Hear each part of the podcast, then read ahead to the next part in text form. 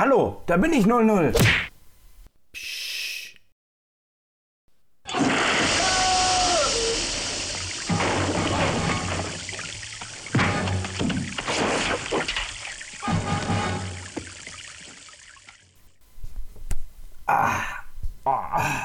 Als eine Begrüßung für einen alten Freund. Das muss ich schon echt sagen. Entschuldige, Felix, aber du warst gerade im Begriff, mich 007 zu nennen. Na komm schon, du Schnüffler. Hast du alles gesehen, was du sehen wolltest? Dann geh zu deinen Freunden und berichte ihnen. Sag ihnen, dass ich kleine Fische ins Wasser zurückwerfe. Und alles weitere über mich können sie in meinem Podcast erfahren.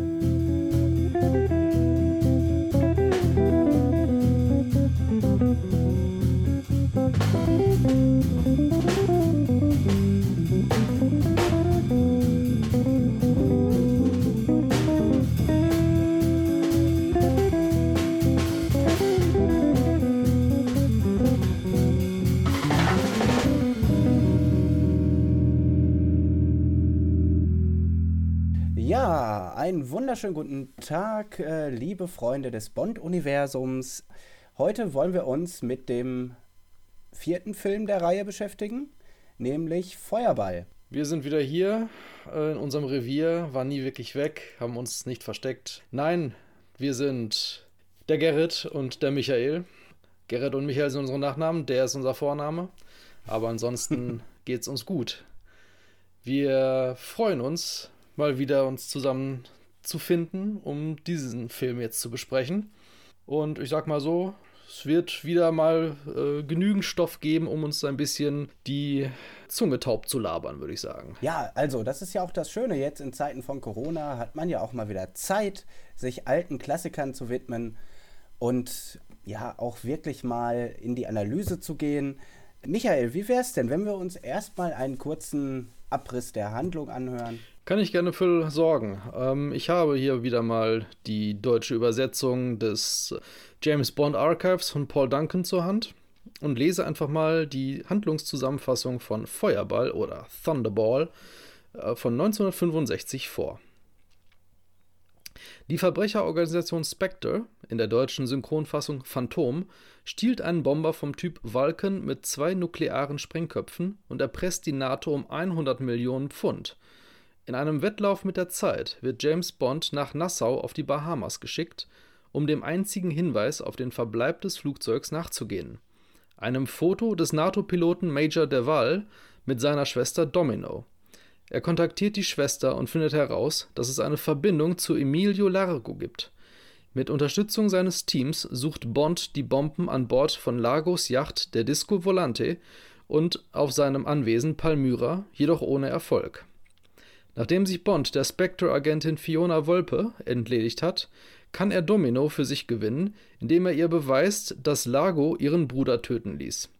Als die Disco Volante mit den Bomben an Bord in Richtung Miami aufbricht, wird Domino beim Spionieren erwischt und von Largo gefoltert.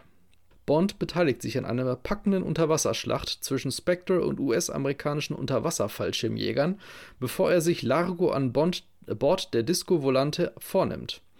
In dem Augenblick, in dem Largo Bond erschießen will, wird er von Domino harpuniert, die sich damit für den Tod ihres Bruders an ihm rächt. Soweit die Zusammenfassung. Genau, also, wir hatten eben schon davon gesprochen, es ist der vierte Film und was ich eigentlich ganz interessant fand, dass der wirklich bis Skyfall der erfolgreichste Bond-Film, zumindest von den Einspielergebnissen her ist, was ich irgendwie wirklich verwunderlich finde. Muss ich ganz ehrlich sagen. Wir hatten uns ja in der letzten Folge mit Goldfinger beschäftigt. Man sieht hier, also ich möchte nur einmal ganz kurz sagen, was so mein Eindruck war.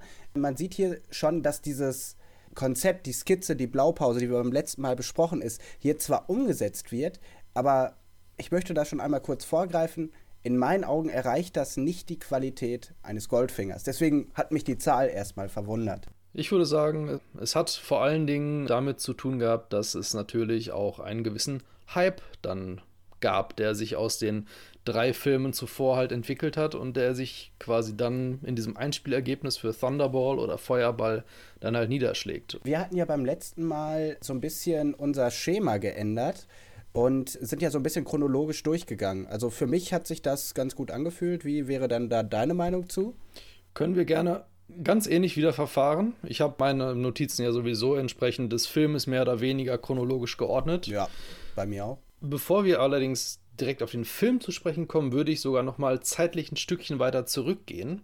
Und zwar in das Jahr 1959. Bist du bereit? Oho. Bist du bereit, mit mir diese kleine Zeitreise anzutreten? Aber natürlich.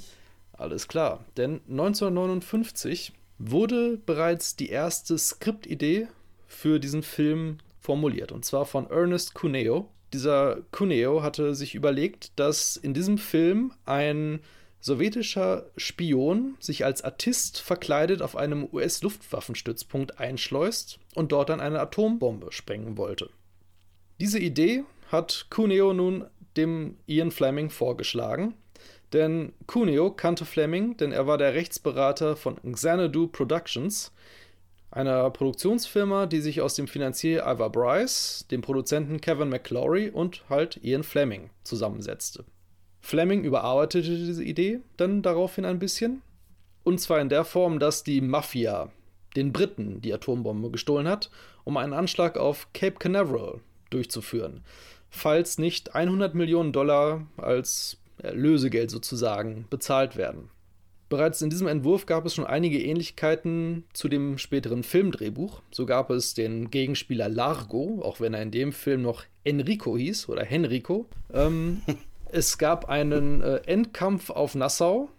Es wurde auch schon die Folterszene von Domino in dem Film, äh, in diesem Drehbuchentwurf formuliert.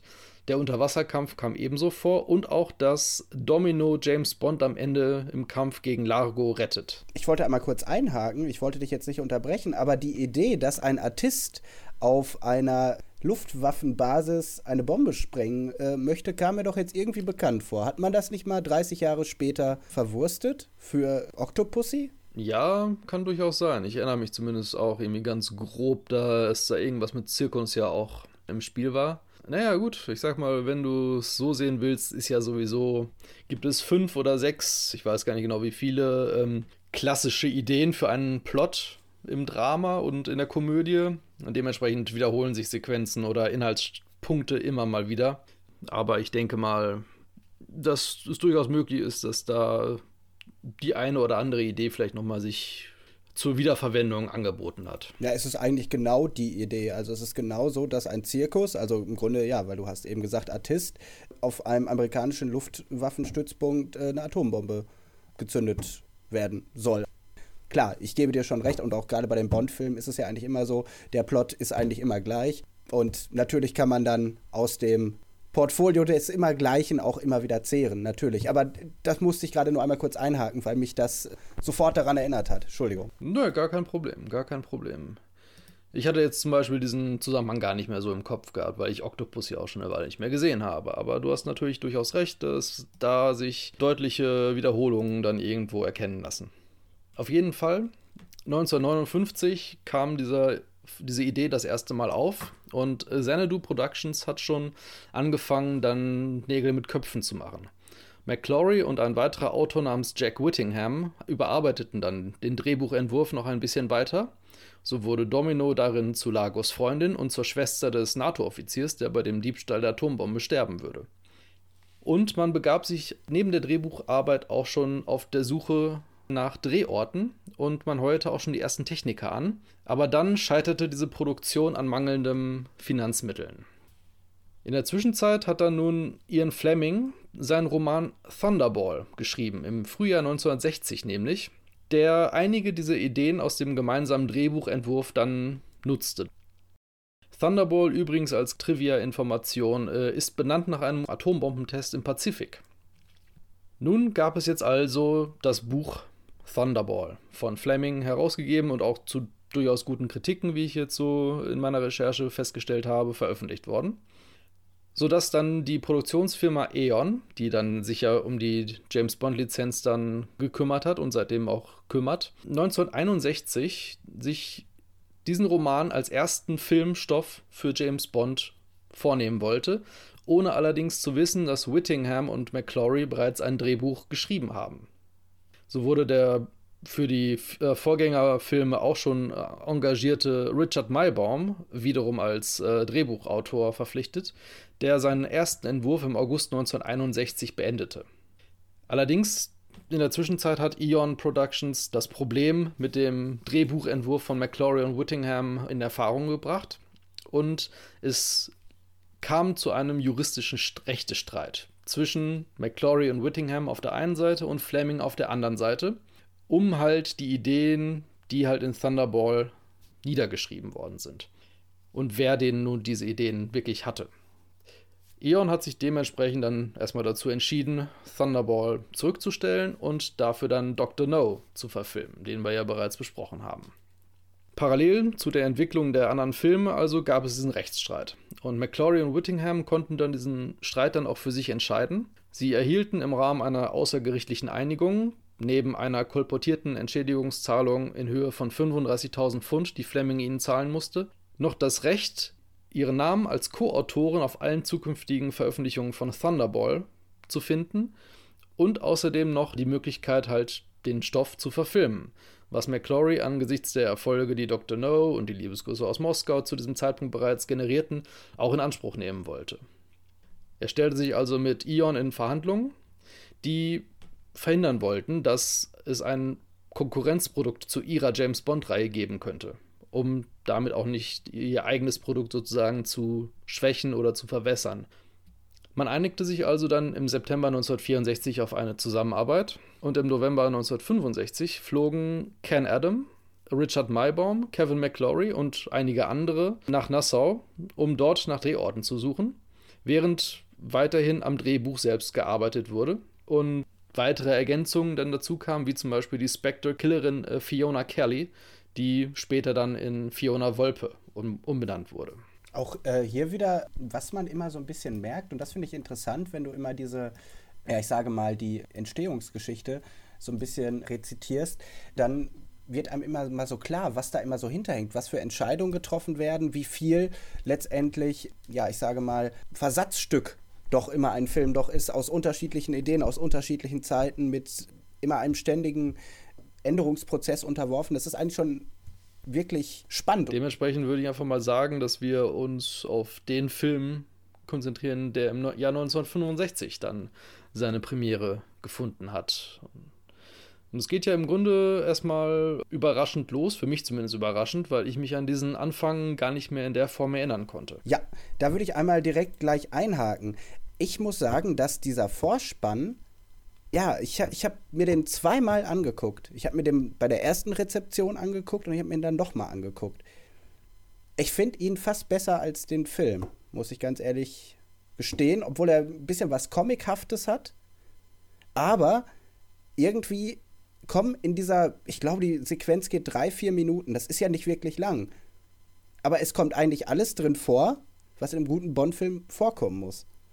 Und deswegen fand ich, also im Nachgang, deswegen habe ich es mir noch mal ein zweites Mal angeguckt, finde ich die Szene eigentlich besser als den gesamten Film. Und das muss ich leider auch jetzt schon mal vorwegnehmen. Man wird zwischendurch mhm. bei mir immer mal durchhören, dass ich den doch wieder mal ganz anders in Erinnerung hatte, als er sich letztendlich äh, mir dann dargestellt hat. Ja, wollen wir einfach mal direkt mit der Einstiegssequenz beginnen? Klar. Also die Vorgeschichte wird in meinen Augen nicht näher erklärt, warum Bond in Paris ist und äh, mit seiner französischen Kollegin da ist, das wird für mich nicht ganz deutlich. Wird das irgendwie erklärt? Ich hatte es mir so zusammengereimt, dass James Bond in dem Fall wirklich zu einem Tötungsauftrag losgeschickt wurde, um diesen Jacques Bouvard, wie der Charakter heißt, den er da dann äh, im Kampf dann schließlich trifft, Stimmt. um die Ecke bringen sollte, der ja, wie sich dann kurz darauf dann zeigt, dann ähm, ein Spectre Operative war. Also ein hohes Tier in der Nahrungskette der Spectre-Organisation. Und der wahrscheinlich durch, sein, durch das Vortäuschen seines Todes irgendeinen perfiden Plan in die Tat umsetzen wollte, für den es einfacher ist, wenn er als Jacques Bouvard nicht mehr existiert. Es wird auch gesagt Colonel Bouvard, also wahrscheinlich irgendwie eine militärische Funktion, aber könnte ja auch ein Doppelagent von äh, Spectre sein. Das wird zumindest ja auch ich finde dann danach, nach dem Titelsong deutlich, da äh, Lago ja auch eindeutig in Paris ist, weil man sieht ja den Eiffelturm, dann wird irgendwie so eine gewisse Nähe geschaffen. aber es ist ja eigentlich ja nicht deutlich. Es ist einfach nur eine Episode, die eigentlich nichts weiter mit dem Film zu tun hat. Aber trotzdem muss ich sagen, finde ich das wirklich eigentlich echt ganz toll gemacht. Dann kommt es halt zum Kampf, ne? Und sie hauen sich gegenseitig auf die Möhre. Ich muss sagen, die Brutalität, mit der Bond dann letztendlich seinen Widersacher umbringt, fand ich schon irgendwie so ein bisschen bedrückend, muss ich ganz ehrlich sagen. Also dieses Erwürgen mit dem Schürhaken das sieht erstmal schon extrem brutal aus, finde ich, für die Zeit. Und das, was ich nicht ganz verstehe, und das fand ich irgendwie so ein bisschen, ja, hatte für mich was von Leichenschändung, als er noch die Tulpen da drauf schmeißt. Also, warum? Ne? Also, die bösen Schergen kratzen schon an der Tür, versuchen die Tür auseinander äh, zu hauen, aber anstatt direkt zu fliehen, muss man erstmal noch den Menschen, den man gerade um die Ecke gebracht hat, mit Tulpen garnieren, nenne ich es jetzt einfach mal fand ich irgendwie so ein bisschen gaga. Ja, das ist eine komische Aktion gewesen. Würde wahrscheinlich unser einer nicht drauf kommen, aber ein James Bond hat für solche Späßchen halt noch Zeit. Ich gebe dir recht, es ist auf jeden Fall eine Szene, die schon ziemlich an die Nieren geht, weil die Gewalt doch schon recht deutlich ist. Und das ist etwas, was mir dann in späteren Sequenzen des Filmes auch deutlich bewusst wird, ja. aber ich muss sagen, auch positiv. Für mich zumindest, weil es halt dadurch dann vergleichsweise realistische Gewaltdarstellungen halt gibt, die in der Form dem Ganzen auch ein bisschen Ernsthaftigkeit dann verleihen. Das ist also nicht so eine comicbuchhafte Gewalt, die wir da an dieser Stelle dann zu sehen bekommen. Was ein bisschen komisch war jetzt bei der Schlägerei in Paris oder in Frankreich, war, dass es halt immer mal wieder Frames aus dem Film rausgeschnitten worden sind an dieser Stelle, was die Geschwindigkeit des Kampfes so ein bisschen angezogen hat. Und das wirkt dann schon wiederum ein bisschen seltsam für heutige Sehgewohnheiten und spielt dem Realitätsgrad, den ich eben gerade doch noch gelobt habe, doch irgendwie ein bisschen entgegen und nimmt dem wieder so ein bisschen Wind aus den Segeln. Also nach diesem Kampf, der eigentlich ja recht zynisch ist, kommt in meinen Augen dieses Highlight, dieser Jetpack-Rucksack, den wir uns da auch mal in Bochum angeguckt haben bei der James Bond-Ausstellung, der ja tatsächlich wohl flugfähig war so wie das da dargestellt wird. Ich finde, es sieht echt gut aus und man sieht auch wirklich, dass dieses Ding funktioniert. Also, ne, nicht so, wie man das auch heutzutage noch so merkt, dass manche Sachen so irgendwie durchgezogen werden an ungesichtbaren Seilen. Ich finde, das wirkt so ein bisschen handgemacht und dass das Ding auch wirklich funktioniert hat. Ja, das stimmt. Also es ist ein äh, funktionsfähiges Gerät der US-Armee. Ich habe äh, in meiner Recherche herausgefunden, dass es wohl ähm, auf Initiative des technikbegeisterten Produzenten Harry Saltzman eingebaut wurde in den Film. Der irgendwo auf das Gerät aufmerksam wurde und sich dachte, das wäre doch was für meine James Bond-Reihe. Und dementsprechend wurde dieser Raketenrucksack dann eingebaut und du hast recht, also man merkt schon, dass das ein Teil ist, das auch wirklich zu funktionieren scheint. Ich finde, es ist ein schönes Detail, dass man dann auf dem DB5, wo er dann ja neben landet, den aufgewirbelten Staub dann sehen kann. Mhm. Ein bisschen komisch natürlich, dass er dann da oben schon direkt so steht. Und ich schätze mal, er ist damit dahin geflogen. Aber das hat dann auch vorher keiner gemerkt. Egal, lassen wir das mal will auch nicht zu sehr in die Logik einsteigen. Das könnte auch seine Kollegin da platziert haben, man weiß es nicht. Es ist ja auch völlig egal. Also, ne, daran merkt man ja auch wieder dieses so ein bisschen comichafte, überzeichnete. Aber ich finde es cool, dass sie das Ding, was ja wirklich ein technisches Highlight ist, gleich am Anfang reinbuttern. Da hat, mhm. also mich hat man damit muss ich ganz ehrlich sagen. Also wirklich ein cooles Gadget schon am Anfang reingebaut. Das hätte man auch irgendwie vielleicht im Film einbauen können, aber wahrscheinlich haben sie festgestellt, ne, da der Rest ja so ein bisschen Unterwasser-Setting ist und man ja gerade auch durch die Struktur von Nassau, also um die durch die Topografie ja eigentlich überhaupt gar keinen Grund hat, das Ding einzusetzen, denke ich, hat man das einfach mit in den Trailer reingepackt. So, so habe ich mir das zumindest erklärt. Also, wie gesagt, finde ich eine coole Sache. Ob man das überhaupt gebraucht hätte für die Flucht, da kann man jetzt auch drüber diskutieren. Wäre auch ohne gegangen. Ne? Also, man hätte einfach direkt in den Aston Martin einsteigen können. Und dann hätte das auch keinem wehgetan. aber ich sag mal, das hat zumindest jetzt der Pre-Title-Sequence jetzt keinen Abbruch getan. Da gebe ich dir durchaus recht, dass die ganze Sequenz an sich schon sehr stimmig war in sich.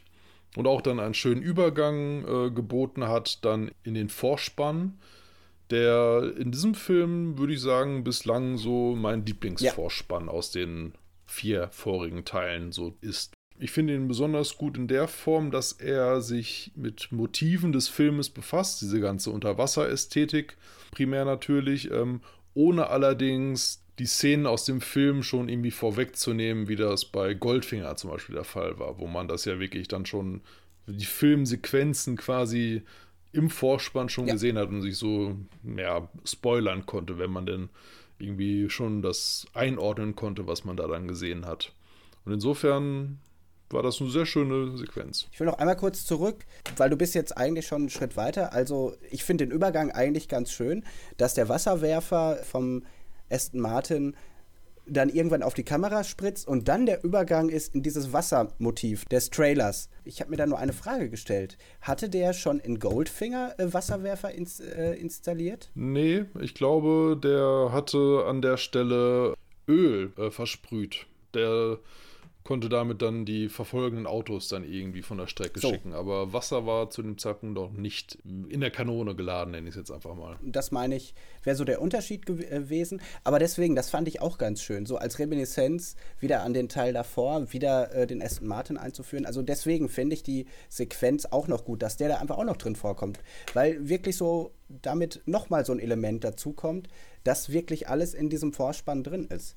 Und das muss ich wirklich nochmal besonders hervorheben. Und wie gesagt, ich wollte einfach nur nochmal auf den Aston Martin eingehen und auf den Übergang in die Titelsequenz. Genau, ja, das stimmt schon. Also das hatte ich mir auch notiert, dass es eine schöne, schöne Reminiszenz an den Vorgänger ist, dass der Aston Martin hier wieder auftaucht. Genau, und dann geht es in den Vorspann, begleitet von dem Titelsong Thunderball, intoniert von Tom Jones. Aber es war gar nicht der erste Titelsong, den dieser Film hatte der erste Song für diesen Film hieß nämlich Kiss Kiss Bang Bang. Und der Titel wurde gewählt, weil James Bond in Italien als Mr. Kiss Kiss Bang Bang bezeichnet wurde und dem Autor Jack Barry dieser, dieser Titel so gut gefallen hat, dass er den halt verwenden wollte für den Film. Die, dieser erste Song wurde dann eingesungen von Dionne Warwick und später von Shirley Bassey. Aber zehn Tage vor der Premiere wurde das Ganze noch einmal über den Haufen geworfen. Da rief dann nämlich Albert Broccoli bei Barry an und erklärte, dass United Artists gerne ein Lied mit dem Titel Thunderball haben wollte, das sie vermarkten konnten. Sodass dann halt jetzt dieser Filmtitelsong jetzt schnell äh, geschrieben wurde und Tom Jones den dann auch durchaus äh, angenehm und äh, kraftvoll ähm, eingesungen hat. Also ich hatte noch gelesen, dass Johnny Cash den erst singen sollte. Und da muss ich dann natürlich sagen, also wenn ich da direkt mal drüber nachdenken sollte, war, glaube ich, die Wahl für, von Tom Jones auf jeden Fall eine bessere, weil ich mir Johnny Cash jetzt einfach da so gar nicht drin vorstellen kann. Ja, der hätte dem einen ganzen anderen Vibe gegeben. Also Tom Jones hat es ja schon, hat ja schon eine sehr spezielle Art und Weise zu singen ja. und die passt dann auch durchaus ganz gut für ein Bond-Titelthema. Johnny Cash ist da vielleicht ein bisschen zu äh, düster, will ich einfach mal so sagen. Ja, und natürlich findet sich das Ganze ja dann nochmal später wieder, ne? Weil dann gibt es ja diesen Club Kiss Kiss und dann hat man da ja wieder so ein rundes Ding drin. Deswegen äh, ergibt das ja schon irgendwie so ein bisschen Sinn, mhm. dass man das erst als äh, Titelsong vorgesehen hatte. Anschließend äh, lernen wir dann erstmal den Hauptbösewicht dieses Films dann kennen, nämlich Emilio Largo, wie er in Paris auf dem Weg ist zu einer Besprechung von Spectre. Verkörpert wurde Emilio Largo von dem italienischen Schauspieler Adolfo Celli, der auch bereits vor James Bond den Bösewicht in italienischen Filmen oftmals verkörpert hat und auch nach diesem Film natürlich dann und durch den Erfolg des Filmes in diesem Rollenschema dann mehr oder weniger getypecastet wurde. Also der hat oftmals dann den Bösewicht in, in seinem Leben dann verkörpert. Mhm. Ja, also ich finde, das Gesicht ist ja auch prädestiniert dafür. Irgendwie wirkt das auch wie ein Schurke. Außer, ich greife schon einmal wieder äh, nach vorne, als er sich in einen hautengen Latexanzug zwecks Bergung eines Atomsprengkopfes schmeißt, sieht das Ganze doch ein bisschen naja, ich sage mal, äh, gewöhnungsbedürftig aus. Aber sonst natürlich eine tolle Wahl, muss ich sagen. Nur wie gesagt, da hätte man vielleicht wen anders reinschicken können, aber da komme ich gleich nochmal drauf, weil da habe ich so zwei, drei Punkte zu, warum das keinen Sinn macht. Ja, was ich ganz interessant fand, wo Spectre untergebracht ist. Ja. Also wenn ich es richtig verstanden habe, ist es ja eine Gesellschaft für Staatenlose. Ganz genau. Das hat mich auch persönlich überrascht, denn meiner Erfahrung nach, dem, was ich so im Studium gelernt habe, äh, waren die Displaced Persons zu diesem Zeitpunkt eigentlich gar kein Thema mehr. Aber bevor ich schon so weit vorgreife, gebe ich erst mal kurz eine Information im Allgemeinen über die Displaced Persons vielleicht. Im Zweiten Weltkrieg waren ja unheimlich viele Menschen in Bewegung gewesen. Das trifft sowohl auf die militärischen Gruppen zu, die sich in Angriffs- oder in Verteidigungslinien quer durch Europa und auch im Rest der Welt natürlich äh, bewegt haben. Aber auch Zivilisten waren in steter Bewegung zu dem Zeitpunkt. Entweder zwangsweise, indem sie zum Beispiel von nationalsozialistischen Mächten in die äh, Zwangsarbeit äh, getrieben wurden oder sonst wie verschleppt worden sind. Besonders in Osteuropa ist das vorgekommen, aber auch in anderen Teilen Europas sind äh, Leute ja zur Zwangsarbeit nach Mitteleuropa dann getrieben worden. Oder indem sie später dann äh, in Fluchtbewegungen gewesen sind. Das ist dann ja vor allen Dingen dann auch wiederum an der Ostfront der Fall gewesen, als dann viele Leute vor der Roten Armee dann quasi nach Westen geflohen sind. Displaced Persons sind also eine sehr bunte Gruppe von Menschen gewesen. Zum einen halt Militärangehörige, also auch Kriegsgefangene, dann auf der anderen Seite halt die Zivilisten aus Osteuropa oder auch Konzentrationslagerhäftlinge, die sich irgendwann nach dem Krieg sozusagen irgendwo in Europa befunden haben, in einer Gegend, die nicht mehr ihr natürlicher Staat gewesen ist. Deswegen waren sie sozusagen displaced. Nach dem Zweiten Weltkrieg wurde dementsprechend dann versucht, diesen Displaced Persons wieder Zugang zu ihrer Heimat zu gewähren, indem sie dann sozusagen ausgetauscht worden sind. Das kam freiwillig zustande, aber es wurde auch zwangsweise repatriiert. Nach dem Zweiten Weltkrieg ist es schwer zu sagen, wie viele Leute jetzt wirklich displaced gewesen sind, aber die Zahlen, die ich so recherchieren konnte, bewegen sich zwischen 6 und 12 Millionen. Im Zuge der Neuaufteilung Europas wurde diese Zahl dann relativ schnell schon verringert. Eine Quelle besagt zum Beispiel, dass schon im September 1945 ein Großteil dieser Displaced Persons repatriiert werden konnte und etwa noch 1,2 Millionen Menschen staatenlos sozusagen gewesen sind und dementsprechend nicht zurückkehren konnten oder wollten sodass dann ab 1947 versucht wurde, gezielt diesen Menschen eine neue Heimat zu geben. Dazu zählten zum Beispiel Konzentrationslagerhäftlinge, die nach ihrer Entlassung dann in Palästina angesiedelt worden sind, um dort dann kurz darauf den Staat Israel dann zu gründen. Aber auch in anderen Teilen der Welt sind dann Menschen untergekommen, die zuvor im Rahmen des Zweiten Weltkriegs halt von ihrer Heimat aus vertrieben worden sind. Großbritannien, Kanada, Belgien oder die USA sind da zu nennen. Auch Frankreich oder Australien haben Leute, die im Rahmen des Resettlements, so hieß es dann später, dort eine neue Heimat gefunden haben. Diese Menschen lebten aber bis zu ihrer äh, finalen Ansiedlung in den neuen Gebieten weiterhin in Lagern. Und zwar teilweise sogar in ehemaligen Konzentrationslagern wie Bergen-Belsen zum Beispiel. In Deutschland selbst existierten die letzten Displaced Persons Lager bis in die späten 50er Jahre. Also in der äh, amerikanischen Besatzungszone ist 1957 oder 1957 haben dort die letzten Displaced Persons das Lager Föhrenwald in Oberbayern verlassen. In äh, der britischen Besatzungszone äh, war es 1959, wenn ich mich nicht ganz täusche. Also es hat durchaus noch lange gedauert, bis diese Menschen irgendwo untergekommen sind. Und dementsprechend ist es zwar durchaus zu erwarten, dass auch 20 Jahre nach dem Kriegsende, also 1965, in dem dieser Film ja offensichtlich spielt, immer noch Displaced Persons ein Thema gewesen sind, aber das Gros der Resettlement-Aktion ist zu diesem Zeitpunkt eigentlich schon beendet gewesen. Aber es ist trotzdem eine interessante Notiz, dass dann die Macher des Films sich dazu entschlossen haben, diese gemeinnützige Organisation dann als Cover-up für Spectre dann zu verwenden. So, also nee, ich finde nämlich gerade, dass das irgendwie auch einen Sinn ergibt. Ich hatte es ohne Untertitel an, aber ich hatte mir das halt aufgrund des französischen Schildes und das, was dann äh, gesagt wird, äh, so ein bisschen zusammengereimt. Also in der Tiefe war mir das nicht alles bewusst, was du gerade gesagt hast, deswegen wieder was gelernt.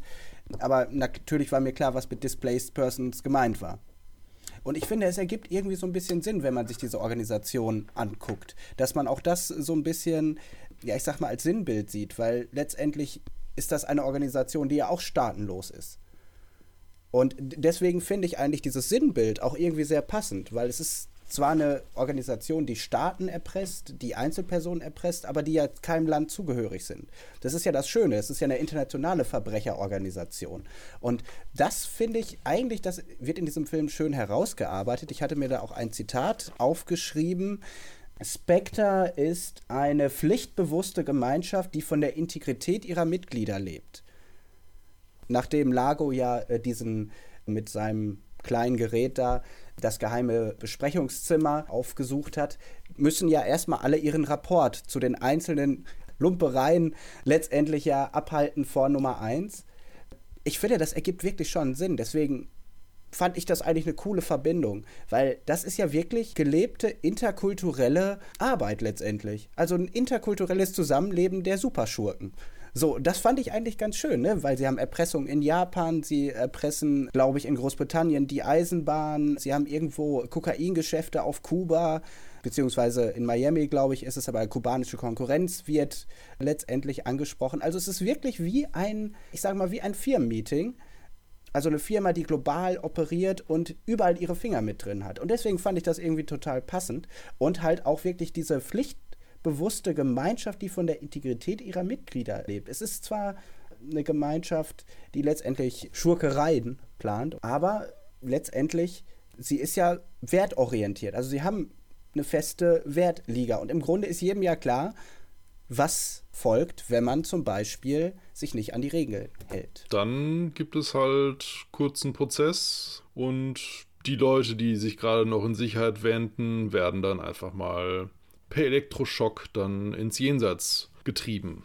Ich sag mal so, das ist ein Motiv, das hier aufgegriffen wird oder das hier gezeigt wird, das später in vielen Filmen wieder aufgegriffen wird. Sowohl im Ernst als auch in der Parodie. Ja. Also ich denke da nur an Austin Powers ja. als quasi eins zu eins Übernahme dieser, dieser Situation. Die wird übrigens auch in Spectre wieder aufgegriffen, in meinen Augen, in veränderter Form, aber ganz ähnlich. Also deswegen gebe ich dir voll recht. Auf jeden Fall ikonisch, zum einen wegen der Handlung, aber auch, würde ich sagen, ikonisch aufgrund der Einrichtung. Mhm. Also der Konferenzraum ist so super designt. Dieser Raum ist ein weiteres Beispiel für die Kunst, die äh, der gute Ken Adam in dem Fall wieder zutage gebracht hat. Also das ist äh, ganz, ganz großes Kino im wahrsten Sinne des Wortes. Schön fand ich auch, das hattest du jetzt eben gerade auch schon erwähnt, aber ich hatte es ein bisschen anders aufgefasst, das Thema mit der Eisenbahn in Großbritannien. Ich hatte es nämlich als eine Anspielung auf den äh, großen Zugraub von 1963 verstanden der damals von 12 bis 15 Räubern durchgeführt wurde und bei dem diese Räuber halt Geld im Wert von etwa 60 Millionen mhm. Euro erbeuten konnten. Ja, also es könnte natürlich sein, dass das vielleicht so eine, ja, ich sag mal, ein kleines Easter Egg ist, diese Anspielung. Das habe ich so nicht gesehen, aber jetzt, wo du es äh, so erläutert hast, könnte das durchaus Sinn machen. Also, mhm. das wäre ja auch eine Möglichkeit, äh, diese Organisation in das normale, globale Geschehen so ein bisschen einzuweben. Finde ich eine tolle Idee. Also, gut, wenn das da mit gemeint war, dann habe ich es zumindest nicht verstanden. Aber gut, der zeitgenössische Rezipient hätte das wahrscheinlich verstanden. Das stimmt. Das erinnert mich, um kurz eine, einen kleinen Exkurs zu machen, an äh, eine Situation aus Dr. No. Die hatten wir jetzt nicht weiter bei uns im Podcast damals besprochen, aber es war ein Detail, das ich mir noch aufgeschrieben hatte. Vielleicht erinnerst du dich, als äh, James Bond bei Dr. No in seinem geheimen Lager äh, unterkommt und dort dann mit ihm zum Essen geht, kommt er an einem Gemälde vorbei. Und er stutzt so einen Moment und guckt sich das Gemälde noch mal ein bisschen genauer an, bevor er weitergeht.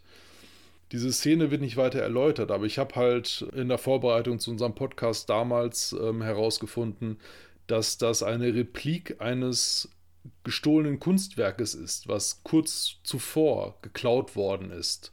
Und wo hier auch wieder versucht wurde, eine Verbindung zwischen der realen Welt und in dem Fall halt der, äh, der Verbrecherorganisation von Dr. No, der ja auch Teil von Spectre ist, ähm, herzustellen, indem quasi insinuiert wird, dass Spectre oder Dr. No in dem Fall persönlich hinter diesem Diebstahl gesteckt haben. Und das ist in dem Fall, habe ich das dann für diesen Film jetzt auch äh, so verstanden, dass auch dieser Zugraub dann entsprechend eine Verbindung zu der realen Welt dann irgendwie darstellen sollte. Ja, das ergibt ja nun durchaus Sinn, diese Brücke. Ja, gut, auf jeden Fall, wie gesagt, dieses Grillen und Entsorgen ist, glaube ich, auch so Standard, weil wir eben von dem Ikonischen sprachen.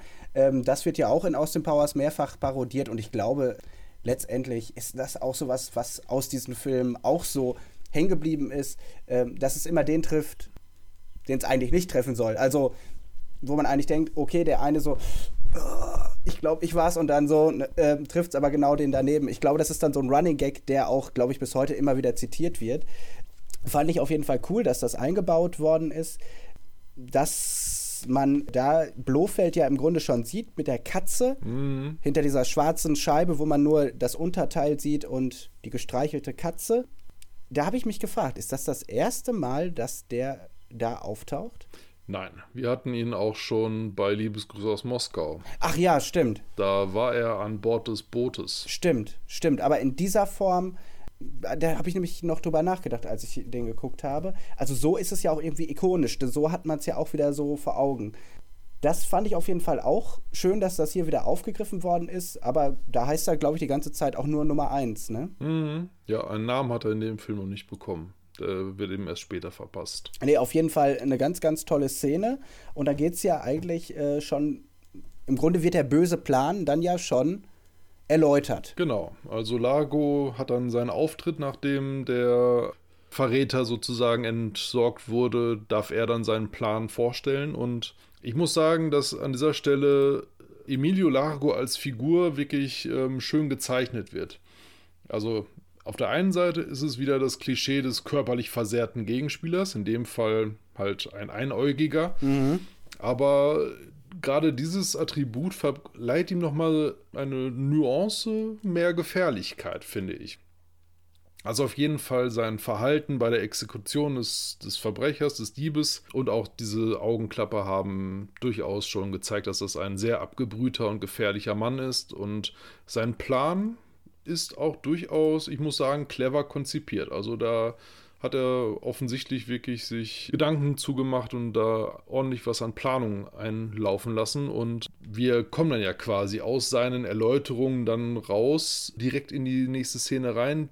Äh, die die Umsetzung des Planes dann quasi jetzt äh, dann uns zeigt und die dann auch wieder uns mit James Bond zusammenführt, der zufälligerweise am selben Ort ist, wo sich dieser Plan entfalten soll. Und da muss ich sagen, das fand ich auch wieder ein schönes verbindendes Element. Das hatten wir ja schon von der Pre-Titles-Scene zum, letztendlich zum Vorspann.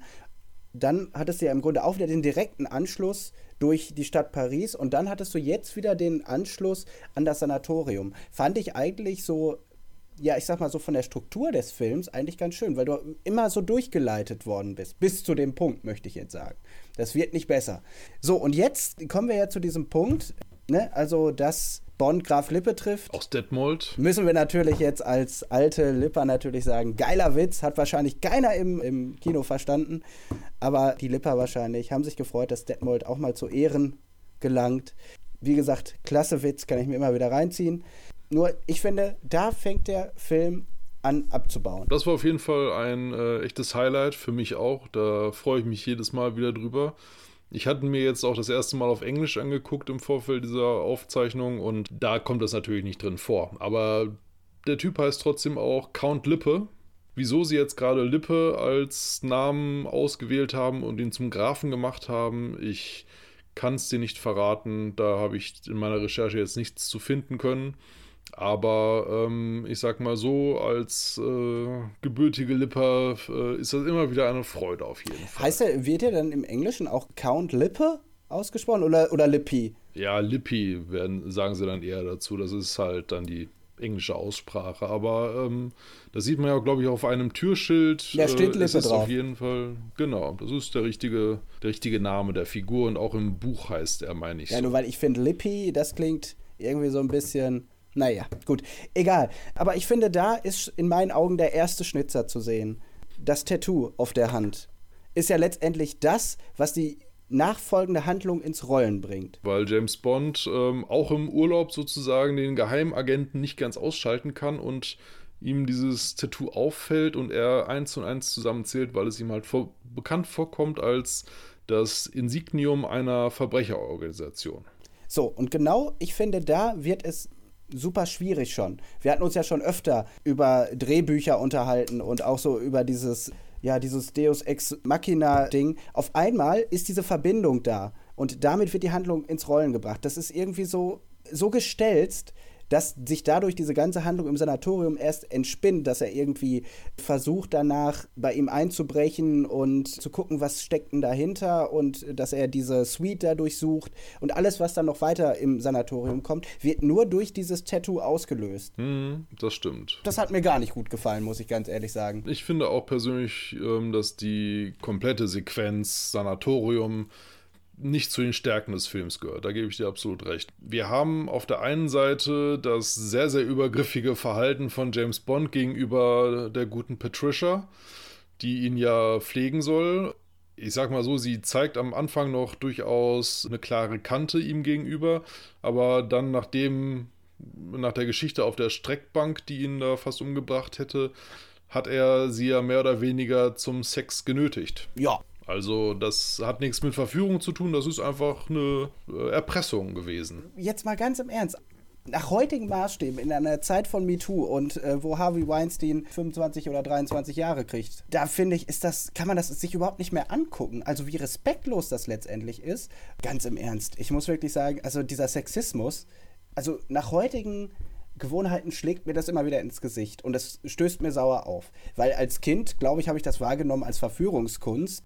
Nur das ist nach heutigen Maßstäben eigentlich eher äh, eine sexuelle Nötigung, wenn nicht eine Vergewaltigung. Ja, also es ist auf jeden Fall jetzt nichts, womit man sich rühmen kann und äh, das auch den Helden, in Anführungsstrichen James Bond, nicht wirklich gut zu Gesicht steht. Aber das kann man einfach so in der Form, muss man das einfach auch heutzutage deutlich ankreiden, dass das ein Verhalten ist, das einfach nicht funktionieren darf und leider oft genug noch funktioniert hat für die mächtigen Leute, aber ähm, das ist im Rahmen von MeToo, hoffe ich zumindest, nachhaltig verändert worden. Und da wollte ich noch einen Punkt zu sagen. Also für mich macht es immer die Identifikation mit, mit dem Helden immer ein bisschen schwierig, muss ich ganz ehrlich sagen. Also es ist jetzt nicht so, dass ich sage, boah, ich finde den jetzt mega unsympathisch oder so. Aber es ist immer sowas, wo man sich so denkt, das stößt mir sauer auf und das macht es mir schwierig, wirklich mit dem Protagonisten, ja, wie ich schon sagte, zu sympathisieren. Das, das macht es mir irgendwie schwierig. Weil ich fand das wirklich echt eine krasse Nummer. Und das zieht sich ja eigentlich durch, durch die Sanatoriumsequenz. Also der knattert die da durch. Gut, einmal massiert er sie auch mit dem Nerzhandschuh, das ist ja ganz nett. Aber sorry, nee. Also es ist wieder das dumme Blondchen, was am Ende eigentlich auch wieder direkt abserviert wird. Ja, genau. Also er lässt sie ja mehr oder weniger da dann stehen. Sie fragt, ob sie ihn wiedersehen kann und er sagt, ein anderen Mal vielleicht und braust dann davon. Also das ist auf jeden Fall eine, ein Teil dieser Sequenz, der mir auch nicht gefallen hat. Der andere Teil ist im Grunde dann schon fast auch alles, was äh, mit Graf Lippe irgendwie zusammenhängt.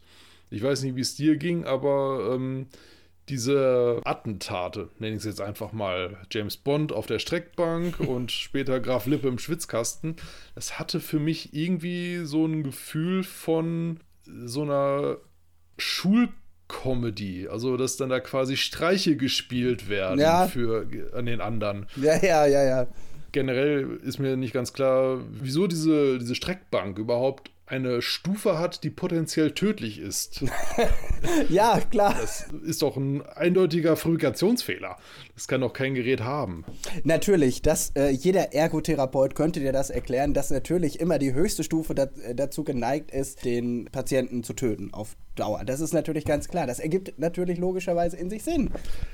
Aber ich meine, er, er, manipuliert das doch auch irgendwie. Ist das die höchste Stufe oder haut er da nicht irgendwas kaputt? Ich habe es nicht mehr ganz vor Augen. Ich erinnere mich so daran, dass man im Grunde nur die Hand und den äh, sieht, wie sie den Regler immer weiter runter oder hoch dreht, halt je nachdem von mhm. wo aus man das sieht. Aber das ist, meine ich, eine Einstellung, die dieses Gerät hat, offensichtlich. Ja, also generell, ich verstehe, warum diese, warum diese Sequenz da ist, um irgendwie diese um ihn auf die Spur zu bringen. Die Verbindung ist dann ja auch mit der Vulkan, die dann losfliegt und äh, dass er dann noch im Sanatorium ist. Das ergibt noch irgendwie Sinn. Ja, und dass er dann auch den Toten der Wahl dann auch findet, ja. der ja dann zu dem Zeitpunkt schon von seinem Double ersetzt wurde. Also, aber für mich ist das wirklich sehr, sehr gewollt. Und es ist ja auch wirklich da wieder so ein dummes Timing. Die Vulcan fliegt da drüber, also wir nehmen mal an, dass es die ist, die dann schon gestartet ist mit dem Doppelgänger. Und nur die Vulcan führt dazu, dass er zum Fenster geht und aus dem Fenster guckt und dann die Leiche findet. Richtig, dann sieht, wie dann der Leichnam genau. reingebracht wird von Graf Lippe, ja. Und das ist wieder so gestellt, dass, dass da überhaupt eine zeitliche Kontingenz herrscht zwischen Abflug der äh, Vulken und dem Reinschmuggeln des Toten. Das, das ist auch schon wieder so Hanebüchen, dass das eigentlich gar keinen Sinn ergibt. Ja, das ist äh, auf jeden Fall eine Stelle, wo man schon ziemlich laut die Drehbuchseiten rascheln hört. Da gebe ich dir recht.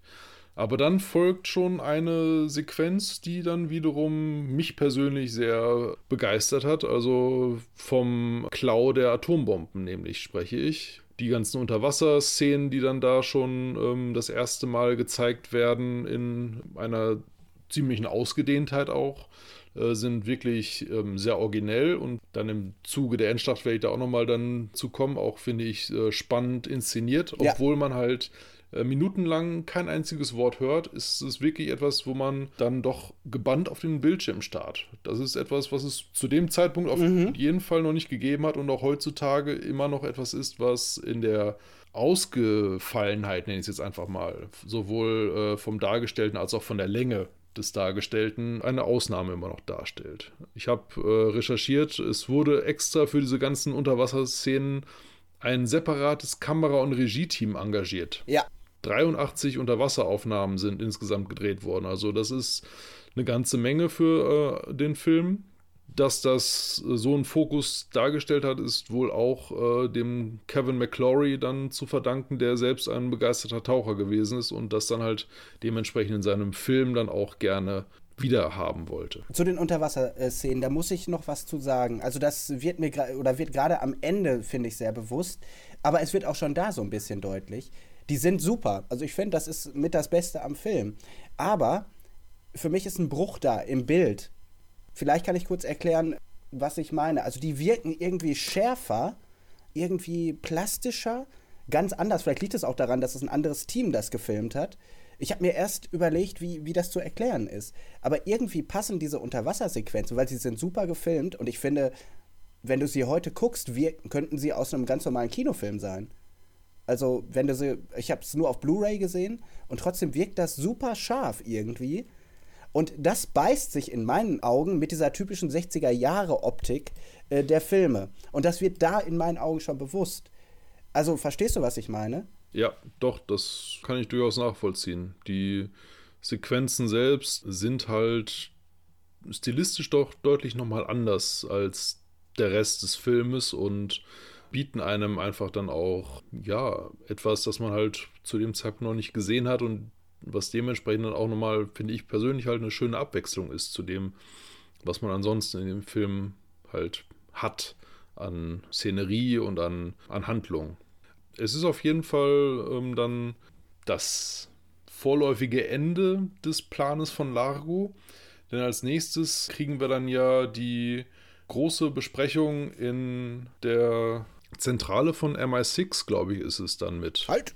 Ich wollte noch einmal kurz was zur Bergung der Atomraketen sagen. Entschuldige, natürlich, erzähl. Weil ich das eigentlich ziemlich cool fand mit den Positionslichtern, die Idee. Ich finde, das sieht schlecht umgesetzt aus. Es war wahrscheinlich tricktechnisch nicht anders machbar. Ja, und das, ja, wie soll ich das jetzt sagen? Also, diese Sequenz finde ich eigentlich cool, aber ich habe mich gefragt, ob das wirklich physikalisch, ich wollte das eigentlich nochmal bei Mythbusters oder so nachrecherchieren, dass das möglich ist, dass ein Flugzeug so wirklich auf dem Wasser landet und dann sinken kann. Und man sieht ja, dass das Wasser auch nicht tief ist und so. Das sieht man ja auch später bei dieser Beobachtung. Da habe ich mich nur gefragt, ob das überhaupt möglich ist. Und man hat das ja bewusst dann wahrscheinlich auch ausgesucht. Da hat sich ja der Lago bestimmt Gedanken beigemacht, dass das Wasser nicht so tief sein darf. Mhm. Also das hätte mich wirklich nochmal interessiert. Das wollte ich eigentlich noch recherchieren, habe ich irgendwie vergessen über die Tage, ob das wirklich physikalisch möglich wäre. Dass so eine Notwasserung einer Überschallmaschine, die Atombomben geladen hat, äh, ob das überhaupt möglich wäre. Also eine Notwasserung geht, kennen wir ja zum Beispiel in der Hudson Bay, gab es das ja mal irgendwann, ne?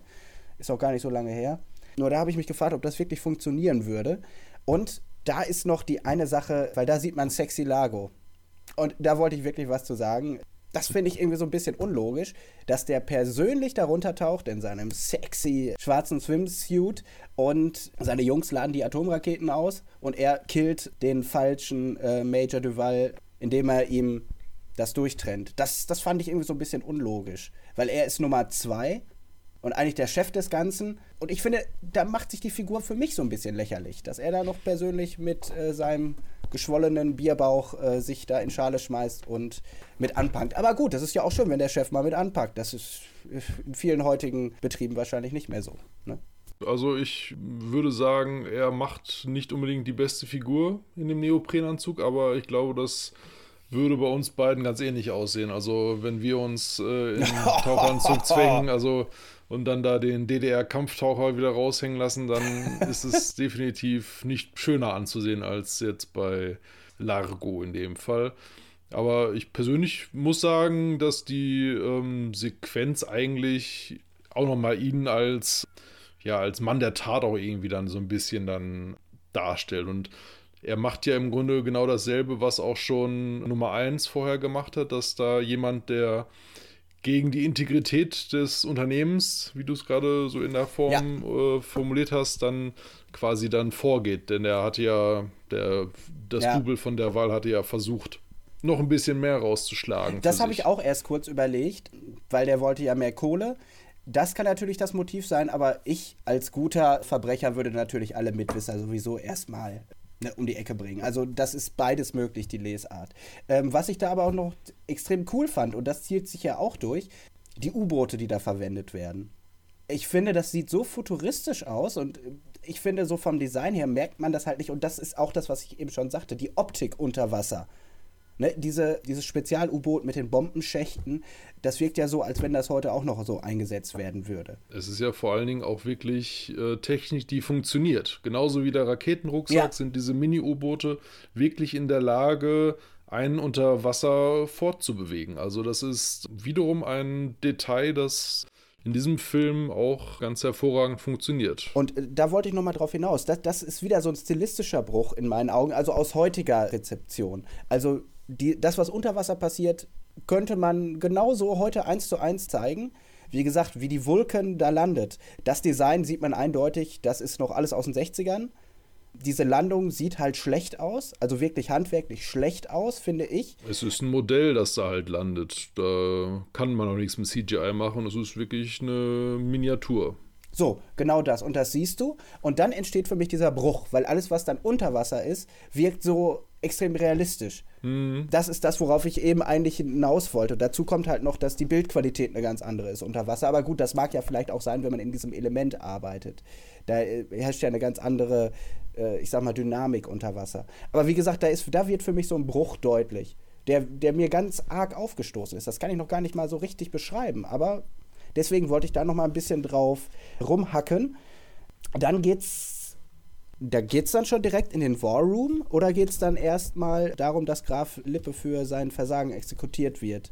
James Bond macht sie auf den Weg, verlässt das Sanatorium und wird dann halt verfolgt von Graf Lippe, der wiederum von Fiona Volpe verfolgt wird, die ja vorher schon den äh, mhm. äh, richtigen Major der Wahl um die Ecke gebracht hat und ihn gegen das Double ausgetauscht hat.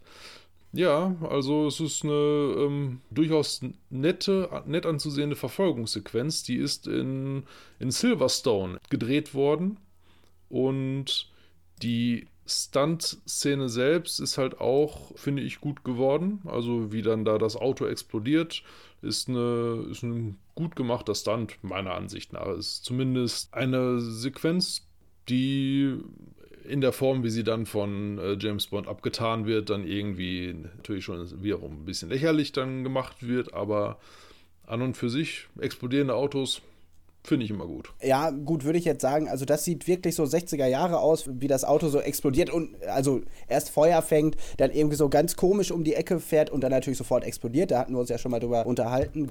Grundsätzlich muss erstmal alles explodieren.